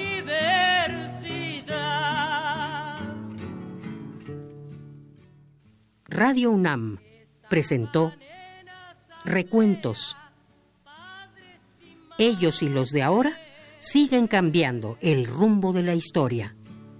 Estudiantes y maestros sin distinción. Prisma RU. Relatamos al mundo. Continuamos dos de la tarde con 14 minutos y es momento también de mandar saludos antes de ir con la siguiente información de mi compañera Cristina Godínez a nuestros amigos de las redes sociales o a usted que nos está escuchando a través de esta frecuencia el 96.1 de FM. Alejandro Cardiel por aquí nos dice hace un año el sismo le tocó escuchándonos justamente sigue teniendo muy presente una de las cartografías de Otto donde proponía que en vez de la alerta sísmica que conocemos se cambiara con la voz de Margarita Castillo y sigue apoyando esa gran idea. Gracias, Alex Cardiel. También nos escribe por aquí Pi, Leticia López, Magdalena González, que también aquí retuiteaba esta información que salió también de Radio UNAM, de este macro simulacro 2018 y las actividades del día de hoy. Laura Hernández, nuestro defensor de Radio y TV UNAM también, eh, a quien siempre mandamos muchos saludos. Ahí han Fabio Báez también, muchas gracias. A Francisco Cruz, Josefina Bonilla, Aarón Alarcón, nos escribe también José Luis Sánchez, que nos dice traumas del 1985 y 2017 y nunca sabremos para cuándo el siguiente, la solidaridad que duró durante todo un mes, no fue suficiente para realmente aliviar el problema de falta de vivienda de los que perdieron todo. Lamentable el lucro con los damnificados. Y además, como siempre, nos comparte alguna, alguna noticia que le parece importante, como, como en esta ocasión de las artesanas de Chiapas y pues todo lo que tardan en tejer una prenda cuando de pronto toman sus modelos o los copian y los venden en otras eh, tiendas muy conocidas. Gracias José Luis por compartirnos también siempre información. Luis de la R, Radar de X, Ulises desde la izquierda, eh, gracias por estar aquí presente con nosotros. Mario García Lugo, Eduardo eh, J. Manuel Fuentes, eh, Magdalena González que nos dice con el reportaje, bueno, esta entrevista que realizó Ruth Salazar, un testimonio del sismo y que eh, fue un, un, testimonio desgarrador, dice Alex Cardiel también por aquí. Juan Joeme, muchas gracias. José Luis León, Magda que también nos dice que no pudo evitar las lágrimas con esa entrevista, ese testimonio que nos presentó hace unos momentos Ruth Salazar. Gustavo Fuerte, también, gracias, el Sarco y Quetecuani, que también eh, se provocó con esta entrevista que se le reactivaran sus lagrimales por esa información que aquí le presentamos. Gracias a todos ustedes que se suman con nosotros a esta red social editorial Enequén, también siempre presente aquí con todos nosotros. Vamos a escuchar la siguiente información de mi compañera Cristina Godínez, que nos tiene sobre el homenaje al ex rector Javier Barro Sierra y en defensa de la autonomía en el marco del conversatorio a 50 años del movimiento estudiantil. Adelante, Cristina. Deyanira Auditorio de Prisma RU, buenas tardes. Javier Barro Sierra fue ingeniero, matemático, académico y rector de la UNAM de 1966 a 1970 y destacado defensor de la máxima casa de estudios durante el conflicto estudiantil de 1968. Y en el marco de los 50 años de esta conmemoración, en la Facultad de Derecho se habló de su destacada participación en la defensa de la UNAM. Escuchemos al doctor Pedro Peñalosa, profesor de la Facultad de Derecho, quien recordó algunos de los momentos más importantes que se vivieron aquel año. Miércoles 25, la Junta de Gobierno de la UNAM decide no aceptar la renuncia del ingeniero Barro Sierra. Jueves 26, Javier Barro Sierra, en una carta dirigida a la Junta de Gobierno, manifiesta la decisión de no abandonar sus funciones ante el unánime apoyo que recibió la comunidad universitaria. Se realiza un mitin de protesta en la Plaza de las Tres Culturas, donde se reitera que el rector, y esto es muy importante, politécnicos universitarios y ya la Universidad Iberoamericana y el Colegio de México se han incorporado, respaldan plenamente y de manera entusiasta la postura del rector Barrosierra. El doctor Peñalosa dijo que después de 12 días de ocupación, el ejército salió de la UNAM. Lunes 30, el ejército sale de las instalaciones de la UNAM y los funcionarios de la misma toman posesión de las instalaciones. Estos son los momentos que vivimos en el contexto de la toma de nuestra universidad por el ejército. El día de hoy, esta universidad, esta facultad, después de 50 años, recuerda que es posible luchar contra la desmemoria. Por último, Beatriz Barros, académica y sobrina del ex rector, se refirió a la importancia de que la comunidad defienda a la institución. La presencia de ustedes me demuestra que tras 50 años y tras los inútiles esfuerzos gubernamentales, pues que olvidáramos el 68, que es una mancha en nuestra historia moderna, no lo lograron. Compañeros, me siento muy orgullosa de estar aquí en mi casa, pero más orgullosa de verlos a ustedes aquí. Me siento muy orgullosa de cómo reaccionaron ante las agresiones del 3 de septiembre, de que hayan organizado esa manifestación pacífica. Deyanira, este es mi reporte. Buenas tardes. Gracias, gracias Cristina Godínez, gracias por esta información. También nos escribe por aquí Galán de Barrio y Editorial Enequén, que literalmente, y como dicen por acá, nos dice, yo sí eché lágrima eh, con esta eh, entrevista que escuchábamos a esta joven que perdió a su hermano en el Colegio Enrique Repsamen. Bien, pues vamos a continuar y justamente para ir entrando en este tema no podemos evitar dejar de hablar en distintas eh, ópticas y sobre todo también entender acerca de estos fenómenos. Siguen surgiendo distintas eh, noticias falsas en torno a que si es septiembre el mes de los sismos, a que muchas otras cosas que no, no debemos de creer ni permitir que sucedan.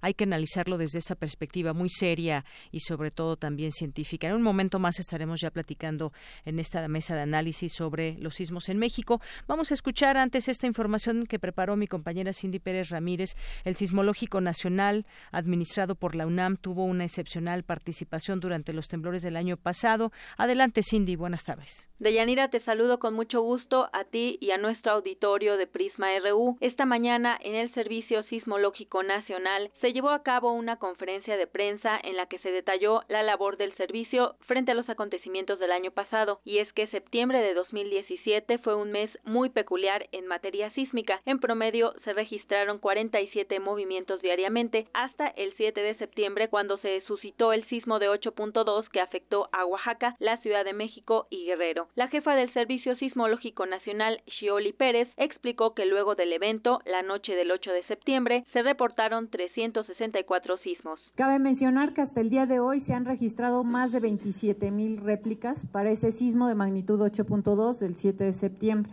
Por supuesto que toda esta actividad ha exigido muchísimo trabajo y compromiso de todos los integrantes del Servicio Sismológico Nacional. El primero, sobre todo por el gran tamaño, es el sismo más grande del cual se tenga registro y sobre todo con el número de datos y la calidad de los datos con las que se cuenta.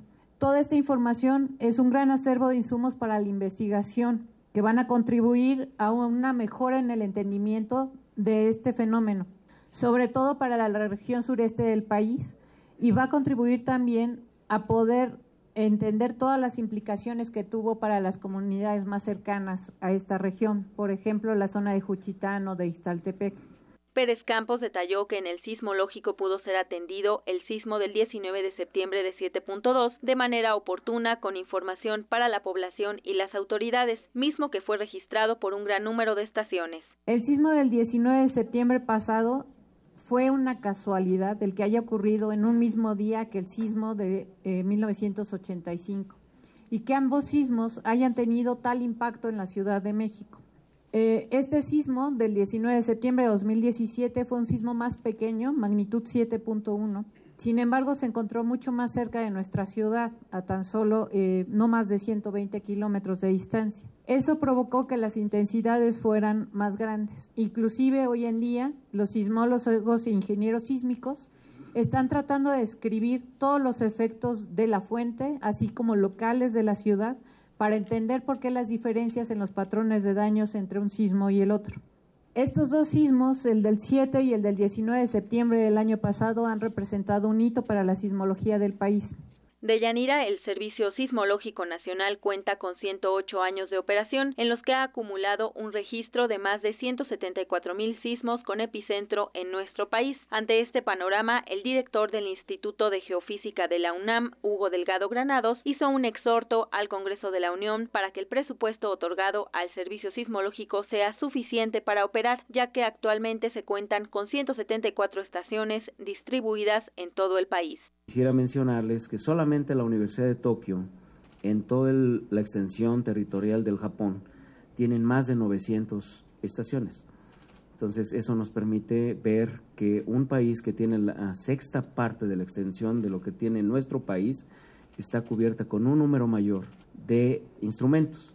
Ahora, es muy importante no solamente hacer esa comparación de manera simplista, poder llegar a ese tipo de cobertura, se necesita pensar en todo lo que son los costos de operación, de mantenimiento de recursos humanos.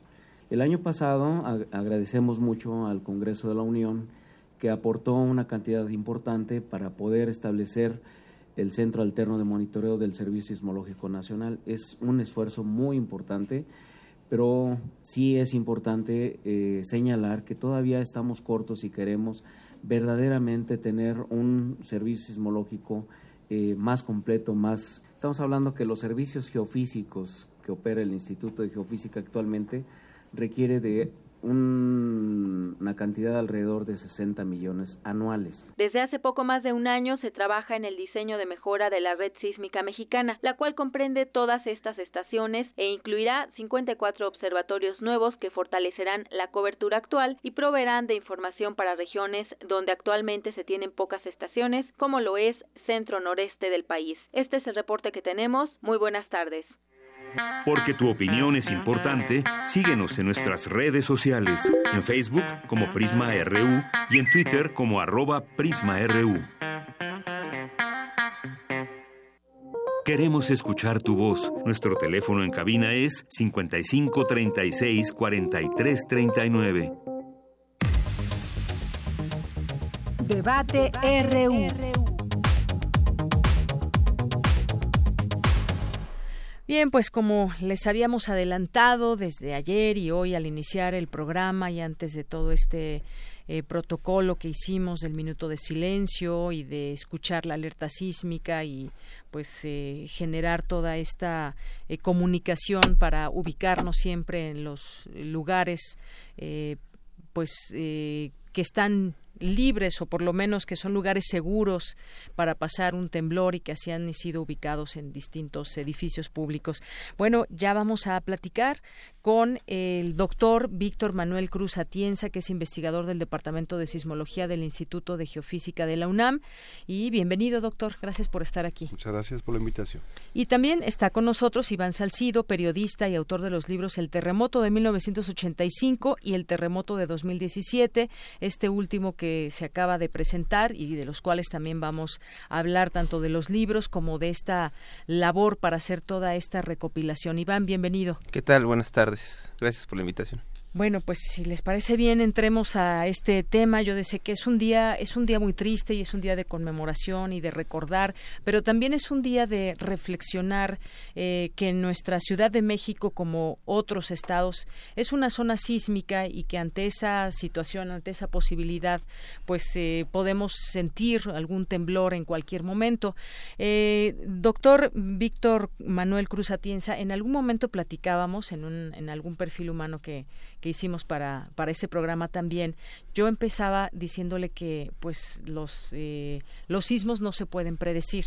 Y me acuerdo muy bien que en esa ocasión me dijo, todavía no, ojalá que en algún momento y se está trabajando para en algún momento poder predecirlos mm. de alguna manera no sé con cuánto tiempo de anticipación me gustaría que nos platique un poco sobre pues el comportamiento de los sismos por qué quizás eh, recordar cómo está conformado el país y por qué eh, eventualmente tenemos temblores y terremotos. Claro, claro. Eh, el territorio mexicano está enclavado en cinco placas tectónicas, está distribuido en, en, una región donde cinco placas interactúan entre sí, principalmente la placa de Cocos, que es el suelo, el fondo oceánico a lo largo de la mayor parte de la costa del Pacífico mexicano, que pasa por abajo, se va, eh, sufre un proceso de subducción eh, por abajo de la placa continental de Norteamérica. Entonces, eh, ese proceso de subducción es el que da origen a la mayor parte de los terremotos que ocurren en nuestro país, que son del orden de, en, promedio, unos 40 sismos por día, ¿no? reportados por el Servicio Sismológico Nacional que depende, que pertenece a mi instituto. Y la mayoría quizás de ellos imperceptibles. Claro, por supuesto, ¿no? La mayoría son detectados, localizados, eh, sí, eso por sensores que nosotros no percibimos el movimiento. Entonces, eh, lo que hemos, eh, un poco con respecto a esta pregunta de, efectivamente, hoy todavía no es posible predecir un terremoto. Hago esa precisión porque hay gente, incluso especialistas, que dicen que los sismos no se pueden predecir no se pueden predecir hasta el día de hoy, ¿no? Es decir, no es que no es que sea un fenómeno necesario o intrínsecamente imposible de ser eh, em, eh, predicho, ¿sí? es, un, es un fenómeno muy complejo, hay muchos procesos que tienen lugar eh, durante la ocurrencia de un sismo y que pueden ser diferentes de uno a otro terremoto eh, y por más esfuerzos que ha habido durante décadas, desde ¿no? los 60, en fin, hasta la fecha, eh, han habido incluso escuelas completas de predicción sísmica con gente muy seria trabajando que se han venido abajo. Sin embargo, en los últimos 10 años se han descubierto una serie de fenómenos asociados a la ruptura, a las fallas geológicas en general donde ocurren los sismos y eh, aparentemente ligados directamente a la ocurrencia de terremotos devastadores que podrían eventualmente, si seguimos mejorando nuestras redes de observación geofísica, llevarnos un día a poder eh, tener indicios previos a la ruptura inminente de un sismo devastador. Entonces, eh, y eso es lo que estamos en parte haciendo en el estado de Guerrero con un gran proyecto con Japón, por ejemplo, ¿no? Muy bien, bueno, pues esto ya nos da, nos da una idea hacia dónde vamos con este tema de estudiar esa sismicidad que hay en, en nuestro país. En un momento regresamos con, contigo, doctor. Y bueno, pues ahora con Iván Salcido me gustaría que nos platiques, Iván, después de hojear eh, estos dos libros que eh, que tienes, el terremoto de 2017 y el de 1985, me llama mucho la atención toda eh, esta recopilación que haces, tanto de testimonios y sobre todo de imágenes que nos recuerdan aquella ciudad antes de 1985 y cómo quedó después en imágenes. Este es un, pues un, reportaje muy amplio de todo eso y ahora eh, todo el año pasado también ya la, la imagen de la ciudad ha cambiado. Platícanos un poco de de estos libros? Pues bueno, la idea de estos libros es hacer una crónica, hacer un conteo de las consecuencias de no tomar en serio este fenómeno, de siempre dejarlo como en el cajón, de pensar que, que estábamos bien, que estábamos seguros. Y bueno, cuando falla la técnica, cuando falla la protección civil, ocurren estas cosas. Entonces es importante llevar una memoria de las consecuencias, cómo afectó a la gente, el cambio urbano que sufrió la Ciudad de México, muchos edificios, grandes edificios cayeron en 85. En la actualidad eh, vemos todavía muchos edificios que están en proceso, en dictamen de ver si van a ser demolidos o si van a ser arreglados. Pero vemos que la ciudad está dañada, indudablemente, ¿no? Y bueno, las historias, a mí me interesan mucho las historias de la gente, esto que surge después de que un edificio falla, de que un edificio por alguna razón, hay muchos motivos por los cuales salen dañados, cómo afecta a la gente que está dentro. O sea, hay gente que perdió su patrimonio o hay gente que perdió la vida y en ese riesgo pues estamos todos en esta ciudad, ¿no? Ahorita podemos hablar de vecinos, de gente que no conocemos, pero nunca sabemos cuándo nos puede tocar a nosotros, ¿no? Entonces hay que conocer de los errores del pasado para tratar de minimizar en el futuro los las consecuencias de este fenómeno. Claro, ¿cómo, ¿cómo queda la ciudad después de un sismo y cómo queda también la gente, cómo queda afectada y qué sabemos también de los sismos y cómo, cómo prevenirnos ante una, una situación como esta? Hay fotografías de algunos edificios que fueron, eh, digamos, eh, pues eh, fueron evaluados y algunos de ellos desde 1985 que se dañaron muchísimo, ahora ya están operando de manera normal. Uno de ellos es la Secretaría de Comunicaciones y Transportes, que está muy cerca de aquí, por ejemplo. Eh, están algunos otros edificios que ahora en este, en este terremoto del año pasado resistieron, pero algunos se volvieron a sentir caso, como este de Comunicaciones y Transportes. Bueno, pues ahorita nos dices también cuándo eh, se va a presentar y la gente que, quiera también adquirir esta, esta memoria sobre los sismos y cómo ha cambiado la ciudad. Y bueno, regreso también con el doctor Víctor Manuel Cruz Atienza porque hay una palabra, yo decía también hace unos momentos, que es la prevención. Y cuando hablamos de prevención hablamos no solamente quizás de seguir estudiando para prevenir sismos en algún momento dado, pero también cómo prevenirnos como, como sociedad. ¿Qué es lo que nos debe de quedar claro también como sociedad que quizás no tenemos todos estos elementos de conocimiento eh, sobre el comportamiento de la Tierra, pero que sí queremos estar informados de lo que suceda y, en este caso vuelvo al tema de la prevención? Claro. Eh, em, los desastres por causas naturales son una construcción social son consecuencia de las decisiones que se toman en una sociedad y notablemente sus autoridades, que son los que tienen más injerencia en lo que ocurre en la sociedad, no solo de ellas, pero principalmente. ¿Por qué? Porque eh, el que un desastre ocurra supone que hay un riesgo frente a una amenaza natural, en este caso los terremotos, pueden ser los huracanes, etcétera. Bien. Eh, y ese riesgo depende de la amenaza, por supuesto, tenemos que estar expuestos a dicha amenaza, pero también y fundamentalmente a qué tan vulnerables somos ante dicha amenaza. Y ahí, en la vulnerabilidad de nuestras sociedades, es donde tiene injerencia la sociedad. La reducción de la vulnerabilidad supone inmediatamente una reducción del riesgo y por lo tanto de las, de las futuras consecuencias que mencionaba Iván. Entonces, eh, aquí el chiste es eh, cómo reducir la, la, la, vulnerabilidad y es justamente con esa estrategia llamada prevención multidisciplinaria que eh, supone expertos de diferentes ah, eh, dominios eh, en interacción y, dentro del cual eh, se ha desarrollado, se han hecho cosas muy significativas desde 85, pero que notablemente siguen siendo insuficientes con base en las consecuencias que vimos el año pasado. Entre otras medidas preventivas están los reglamentos de construcción que, valga la pena señalarlo, creo que es de interés del público, después del terremoto y después de haber analizado los más de 100 registros sismológicos de, o sea, sismogramas pues del terremoto en la Ciudad de México, expertos en la materia han determinado que eh, la, el movimiento, las sacudidas del suelo en la mayor parte de la ciudad, a excepción de tres sitios donde se registró el evento, no superaron los criterios constructivos, los que llaman las fuerzas de diseño, el espectro de diseño, eh, eh, que deben respetar o que deben seguir, al que deben apegarse los ingenieros estructurales cuando proyectan edificios. En otras palabras, edificios construidos después de 2004, que fue el, el reglamento vigente hasta el sismo del año pasado, no debieron haber colapsado. ¿no?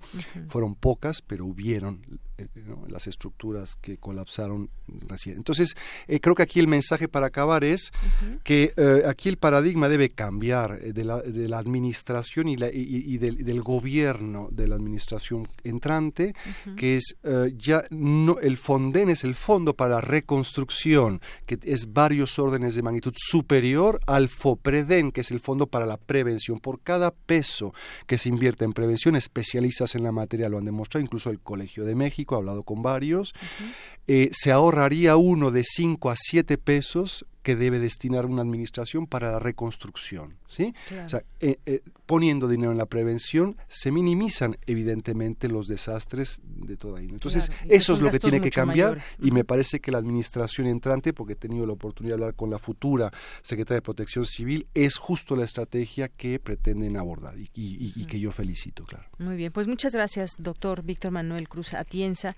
Y eh, continuamos también contigo, Iván Salcido, el papel también del, del periodista en todas estas eh, labores cuando se está en los momentos más críticos, eh, minutos después de un terremoto, los días posteriores e incluso también mucho más tiempo adelante? ¿Cuál es, cuál debe ser ese, ese, ese, papel? Porque bueno, hemos visto algunos traspiés quizás eh, en algún momento en las coberturas. En 1985, bueno, no se tenían los elementos con los que se cuenta hoy para una inmediatez informativa. Eh, ¿Cómo viste esta, esta cobertura en 2017 y cuál debe ser el, papel que debe jugar el periodista? Mira, el, periodista es muy importante. Tiene que transmitir lo que está sucediendo en tiempo real lo más rápido que puedan, pero con la mayor precisión que deban, que puedan tener. Y responsabilidad. Y responsabilidad, porque cuando no lo hacen pasa lo que el caso de la niña Frida una noticia que no debió haberse hecho tan grande, que le robó mucho tiempo a las televisoras, a los medios de comunicación, que se pudieron haber abordado cosas más importantes en ese tiempo. Una noticia que no existió para Sí, se enfocaron en una noticia que no existió y fueron 48 horas de tener a la gente ahí pegada de algo que no ocurrió y que se pudieron haber dado cuenta si se hubieran dedicado a investigar un poquito si existía o no existía la niña, ¿no? Antes de hacerlo tan grande las redes sociales, eh, todo el mundo actuó como periodista ahora. La gente utilizó el Twitter, el Facebook, el teléfono, lo que fuera, para avisar lo que estaba pasando en su colonia, lo que hacía falta, lo que se necesitaba, en lugares donde ya no había alguna necesidad inmediata, era enviada a otros lugares donde había gente que reportaba que hacía falta tal equipo, ¿no? Fue muy benéfico por ese lado, pero por otro hubo personas que se aprovecharon y empezaron a sembrar caos, a hablar de que iba a volver a temblar, de que iba a haber réplicas, de que había una persona incluso que decía que por las llamaradas solares se ocasionaban los temblores y no sabes cómo corrió esa noticia y es totalmente falso eso, ¿no? Entonces hay que tener mucho cuidado en qué es lo que se manda. Entonces los periodistas, bueno, son la primera este, fuerza que debe de controlar a la población, deben de manejarlo de cierta manera, de evitar el caos, pero siempre diciendo la verdad, ¿no? Es lo que yo pienso. Claro, y lo primero que hacemos después de un terremoto, pues eh, quienes podemos, porque hay gente que le agarra en la calle o en cualquier otro lugar, pues es tratar de encender la radio o la televisión para ver qué está sucediendo al momento y escuchar a quienes están reportando desde algún punto. Así que, pues muchas gracias, Iván, esta, esta eh, pues lo importante que debe ser la participación de los periodistas en un evento como este tipo. Y regreso con, contigo, doctor eh, Manuel Cruz Atienza, eh, hablando de réplicas y toda esta tema de las noticias falsas. Cuando se produce un temblor eh, de una magnitud considerable, quizás arriba de siete o de seis, no sé, ahorita me gustaría que me corrijas en todo caso, siempre, por lo general, eh, se sienten réplicas. ¿no? Y algunas réplicas también son de alguna manera intensas. Pasa después de un terremoto que vaya a haber pues muchas réplicas. Eso es como un comportamiento natural que hemos visto.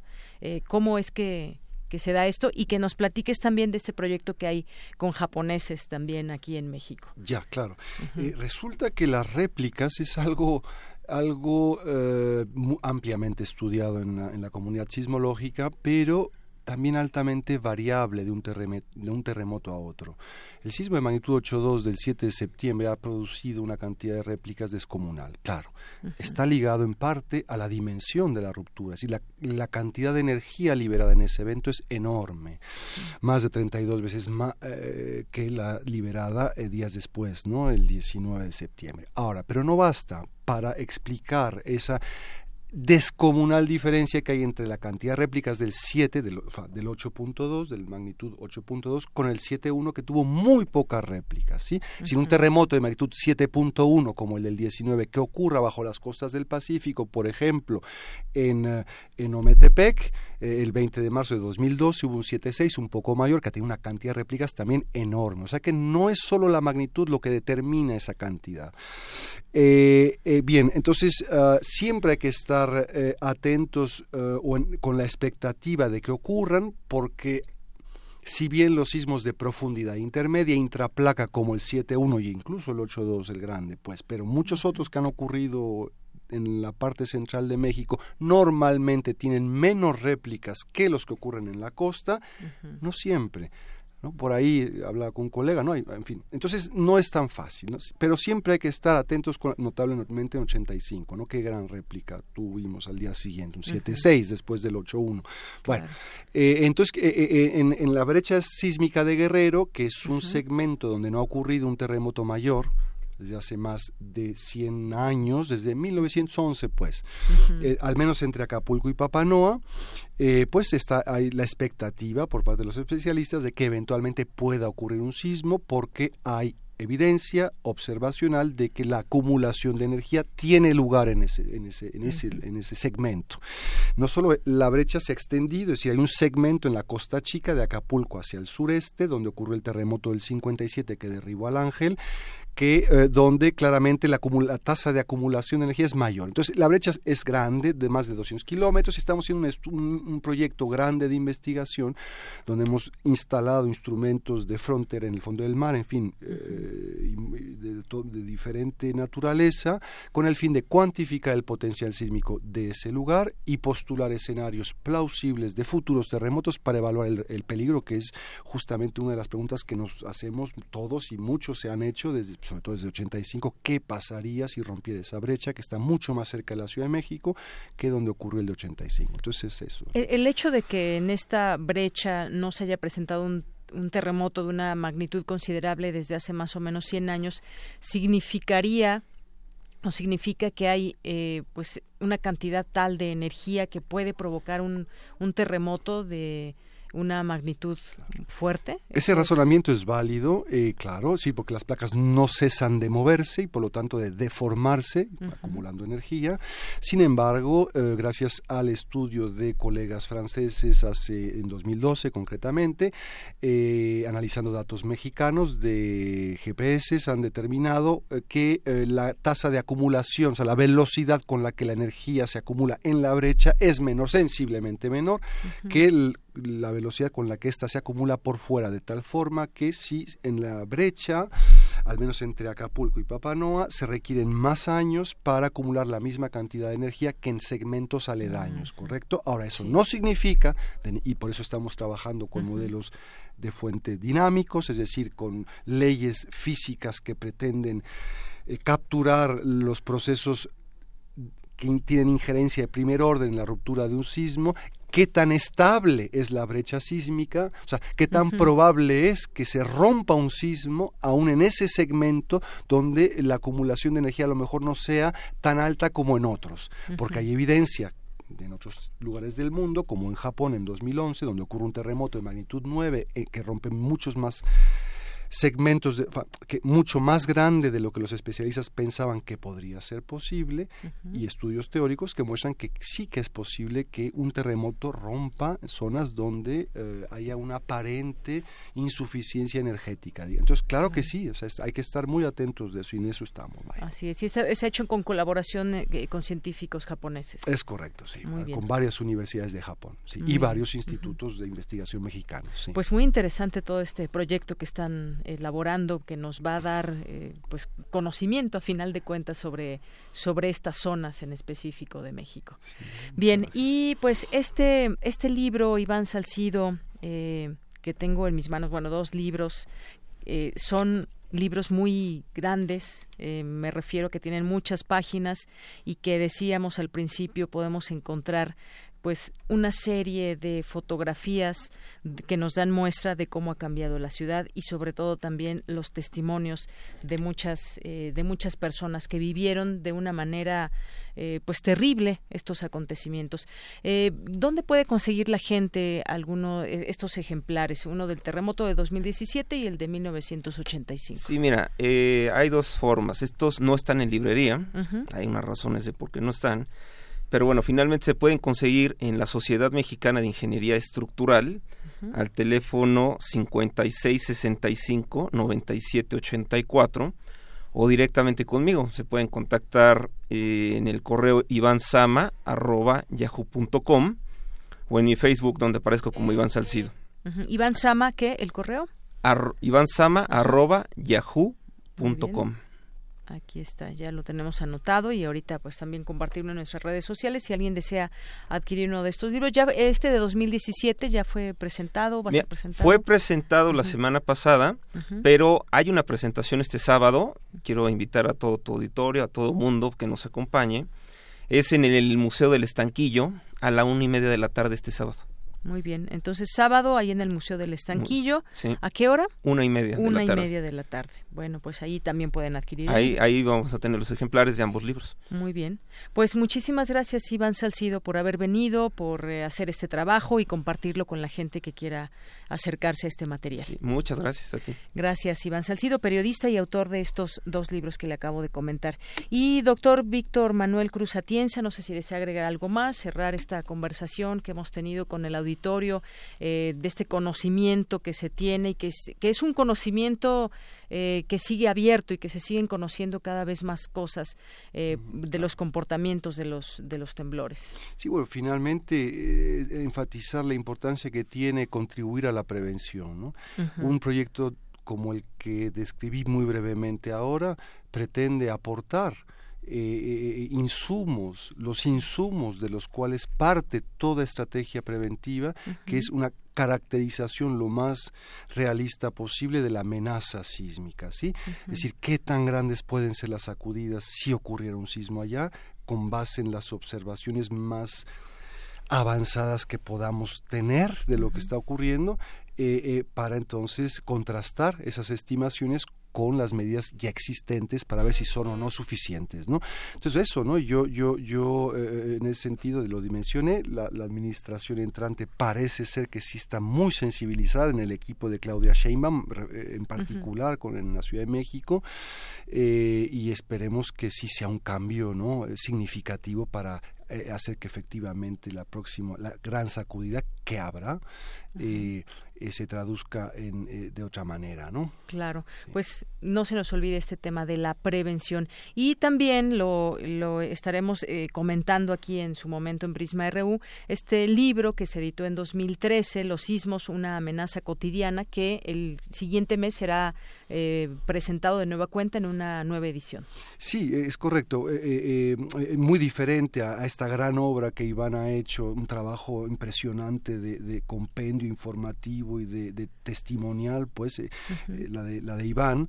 Eh, este otro trabajo es diferente, es, más de divulgación sobre el fenómeno, sobre lo que hemos entendido en términos de divulgación, pero basados en lo que hemos entendido dentro de la investigación y con la intención de incluir pues los terremotos recientes y los trabajos más recientes también eh, con esta línea de eh, preventiva. Entonces, eh, sí, el año, el año, el mes que entra en octubre debería ser presentado ya ese. Muy bien, pues aquí lo, lo, lo, comentaremos para invitar también al auditorio que quiere ir a la presentación. Perfecto, muchísimas gracias. Muy bien, pues muchísimas gracias también, doctor Víctor Manuel Cruz Atienza, investigador del Departamento de Sismología del Instituto de Geofísica de la UNAM. También muchas gracias por venir. Al contrario. Bueno, pues continuamos. Relatamos al mundo. Relatamos al mundo. Porque tu opinión es importante, síguenos en nuestras redes sociales, en Facebook como Prisma RU y en Twitter como arroba PrismaRU. Internacional RU. Corea del Norte ofreció desmantelar por completo sus centros de pruebas nucleares y de misiles, siempre y cuando Estados Unidos cumpla con lo acordado en Singapur. Así lo afirmó el presidente surcoreano Moon Jae-in. Corea del Sur y Corea del Norte han acordado por primera vez un plan de desnuclearización. Es un resultado muy significativo. Pyongyang ha decidido inutilizar permanentemente su centro de pruebas de misiles de Tonchan-ri bajo la supervisión de expertos de los países implicados. El gobierno de Rumania anunció un referéndum para cambiar la definición constitucional de matrimonio entre un hombre y una mujer. La constitución romana establece actualmente que el matrimonio es entre dos cónyuges, pero no menciona el género. Para algunas organizaciones, este referéndum está destinado a impedir los matrimonios entre personas del mismo sexo. La premier británica Theresa May y la directora del Fondo Monetario Internacional Christine Lagarde advirtieron cada una a su manera sobre las graves consecuencias financieras para Reino Unido por una falta de acuerdo para el Brexit. La restauración del Museo Nacional de Brasil podría llevar al menos 10 años y solo se podría recuperar una parte de las colecciones destruidas, explicó José Luis Perdesoli, integrante del Centro Internacional de Estudios para la Conservación y la Restauración de los Bienes Culturales. En cuanto a la expectativa del trabajo de rescate y excavación, creo que estamos hablando de meses o incluso años de proceso. Además de eso, lo que está relacionado con la limpieza, la conservación, la documentación, la estabilización, podría llevar años. Tenemos el ejemplo de Alemania, cuando se derrumbó la construcción del archivo municipal. Nuestros colegas alemanes nos dijeron que 10 años después del incidente, lo que habían recuperado y tenían en exhibición era solo el 20% de la colección original. Perú, Argentina, Chile, Colombia y Paraguay denunciarán al presidente venezolano Nicolás Maduro ante la Fiscalía de la Corte Penal Internacional por violación de los derechos humanos de manera sistemática y específicamente por crímenes de lesa humanidad. Por su parte, el presidente de Venezuela, Nicolás Maduro, afirmó que un grupo de militares retirados continúan sus planes conspirativos para atentar contra su gobierno desde el extranjero. Y como nos atacan, nos amenazan, de tal manera durante tantos años hemos desarrollado una capacidad superior porque hemos aprendido a nadar contra la corriente para proteger lo social a nuestro pueblo, para afrontar ataques económicos como lo que hemos enfrentado con la guerra económica, para afrontar ataques diplomáticos, mediáticos y políticos, y nuestro pueblo ahí firme, consciente, de pie, mayoritariamente con la revolución bolivariana. Con audios de Radio Francia y Euronews, las breves internacionales con Ruth Salazar. Continuamos dos de la tarde con 51 minutos y bueno, pues estamos intentando eh, comunicarnos con Amanda de la Garza. Ella es curadora adjunta del MOAC y colaboradora de este espacio en arte. Y bueno, en lo que logramos esta comunicación, esperemos, pues vamos a comentar con todos ustedes algunas notas nacionales de lo que ha sucedido en las últimas horas.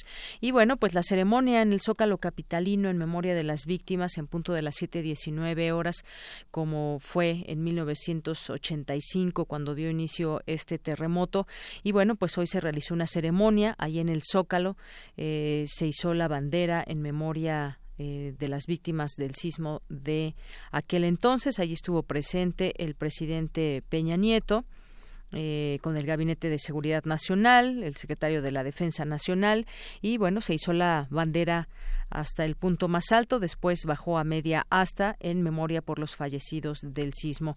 Y bueno, también aquí en la Ciudad de México, en otro punto, a las 7.40, el jefe de gobierno, José Ramón Amieva, estuvo en la Plaza de la Solidaridad, ahí encabezó una ceremonia en memoria por los 33 años del sismo de 1985, el lugar donde se ubicó el Hotel Regis, se colocó ahí una ofrenda floral y una guardia de honor en memoria de las víctimas, seguida de un minuto de sirenas, homenaje a los cuerpos de rescate. Y para concluir esa ceremonia, los integrantes del eh, gabinete de la Ciudad de México colocaron rosas blancas en el monumento. Y también, bueno, hay datos del Servicio Sismológico Nacional eh, donde da cuenta de que han ocurrido 14.602 movimientos solo en el mes de septiembre, desde 1900. Este mes los sismos eh, suben en dos puntos porcentuales. No hay nada que diga que en algún mes u otro tiembla más no, para nada, no hay que eh, causar algún tipo de alarma o de información equivocada, simplemente pues se ha dado esta, eh, esta situación y que reporta el Servicio Sismológico Nacional. Bien, nos vamos ahora ya a arte. Colaboradores RU. Arte. Arte. Bien, continuamos. Ya está eh, lista Amanda de la Garza, que es curadora del MOAC y que está aquí con nosotros ya en su colaboración semanal. ¿Qué tal, Amanda? Muy buenas tardes. Hola, buenas tardes, Deyanira. Un gusto saludarte. Pues cuéntanos, Amanda. Pues esta semana quiero hablarles de un tema que desde hace mucho me, me ha interesado, que es el tema del paisaje sonoro. Eh, el paisaje sonoro, eh, pues básicamente quiere decir esta serie de compilaciones eh, y de grabaciones que hacen artistas, incluso también antropólogos, etnógrafos, de la sonoridad en términos generales, pero puede ser de la naturaleza, de la cultura, es decir, es un registro de un de lo que sería, digamos, un, paisaje o así es como, como se le denomina. Tiene una tradición muy larga, vinculada también a la radio, también al arte, es decir, en donde eh, estas grabaciones después son exhibidas o son planteadas eh, en, esta relación contemplativa en lugar de con la visualidad, con la sonoridad del el mundo. Y bueno, pues en ese, en ese sentido eh, la fonoteca, por ejemplo, la Fonoteca Nacional ha, ha sido sede en donde se han albergado este tipo de, de expresiones. También eh, hay gente que se ha dedicado precisamente a la investigación de la sonoridad eh, y ha habido congresos de ecología acústica y también entender el fenómeno del sonido como un aspecto eh, que eh, también se construye culturalmente. La escucha, por ejemplo, se construye culturalmente y eh, también la sonoridad. Las culturas tienen sonidos.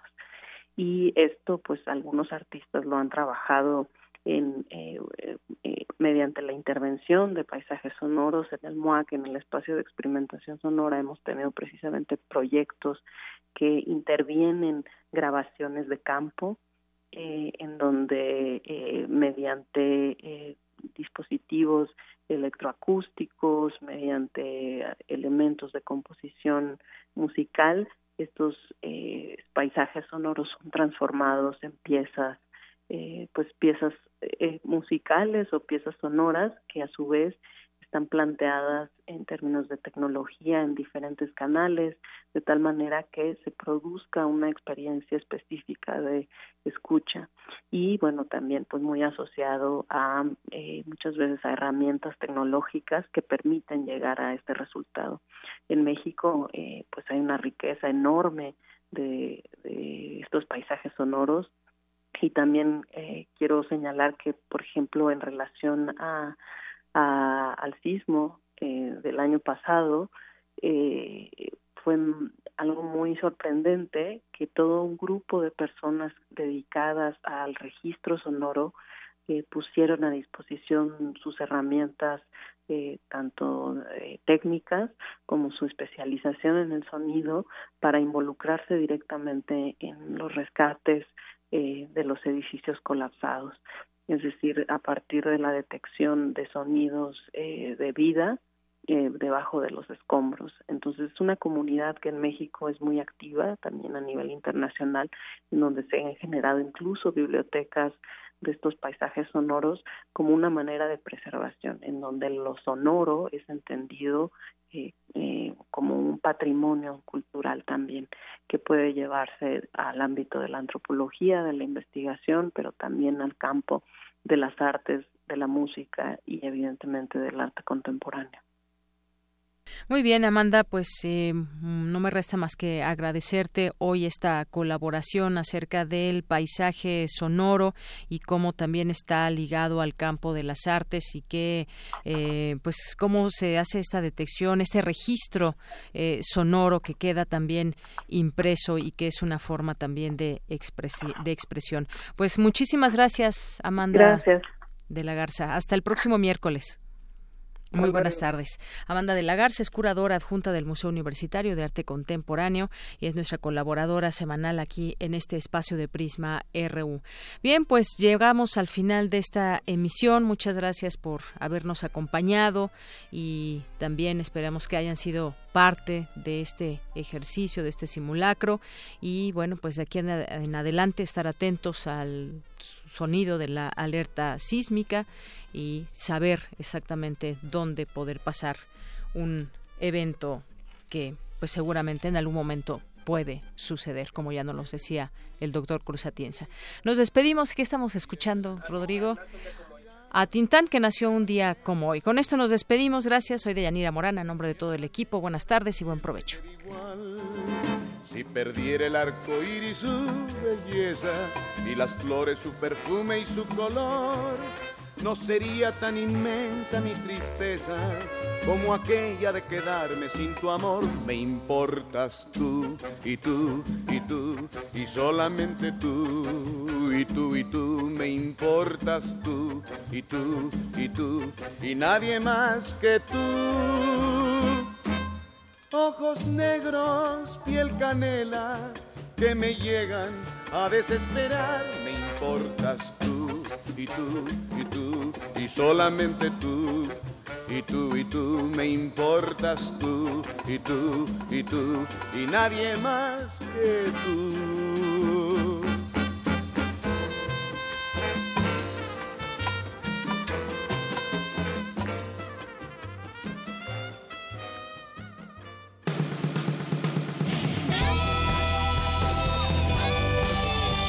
Prisma RU. Relatamos al mundo.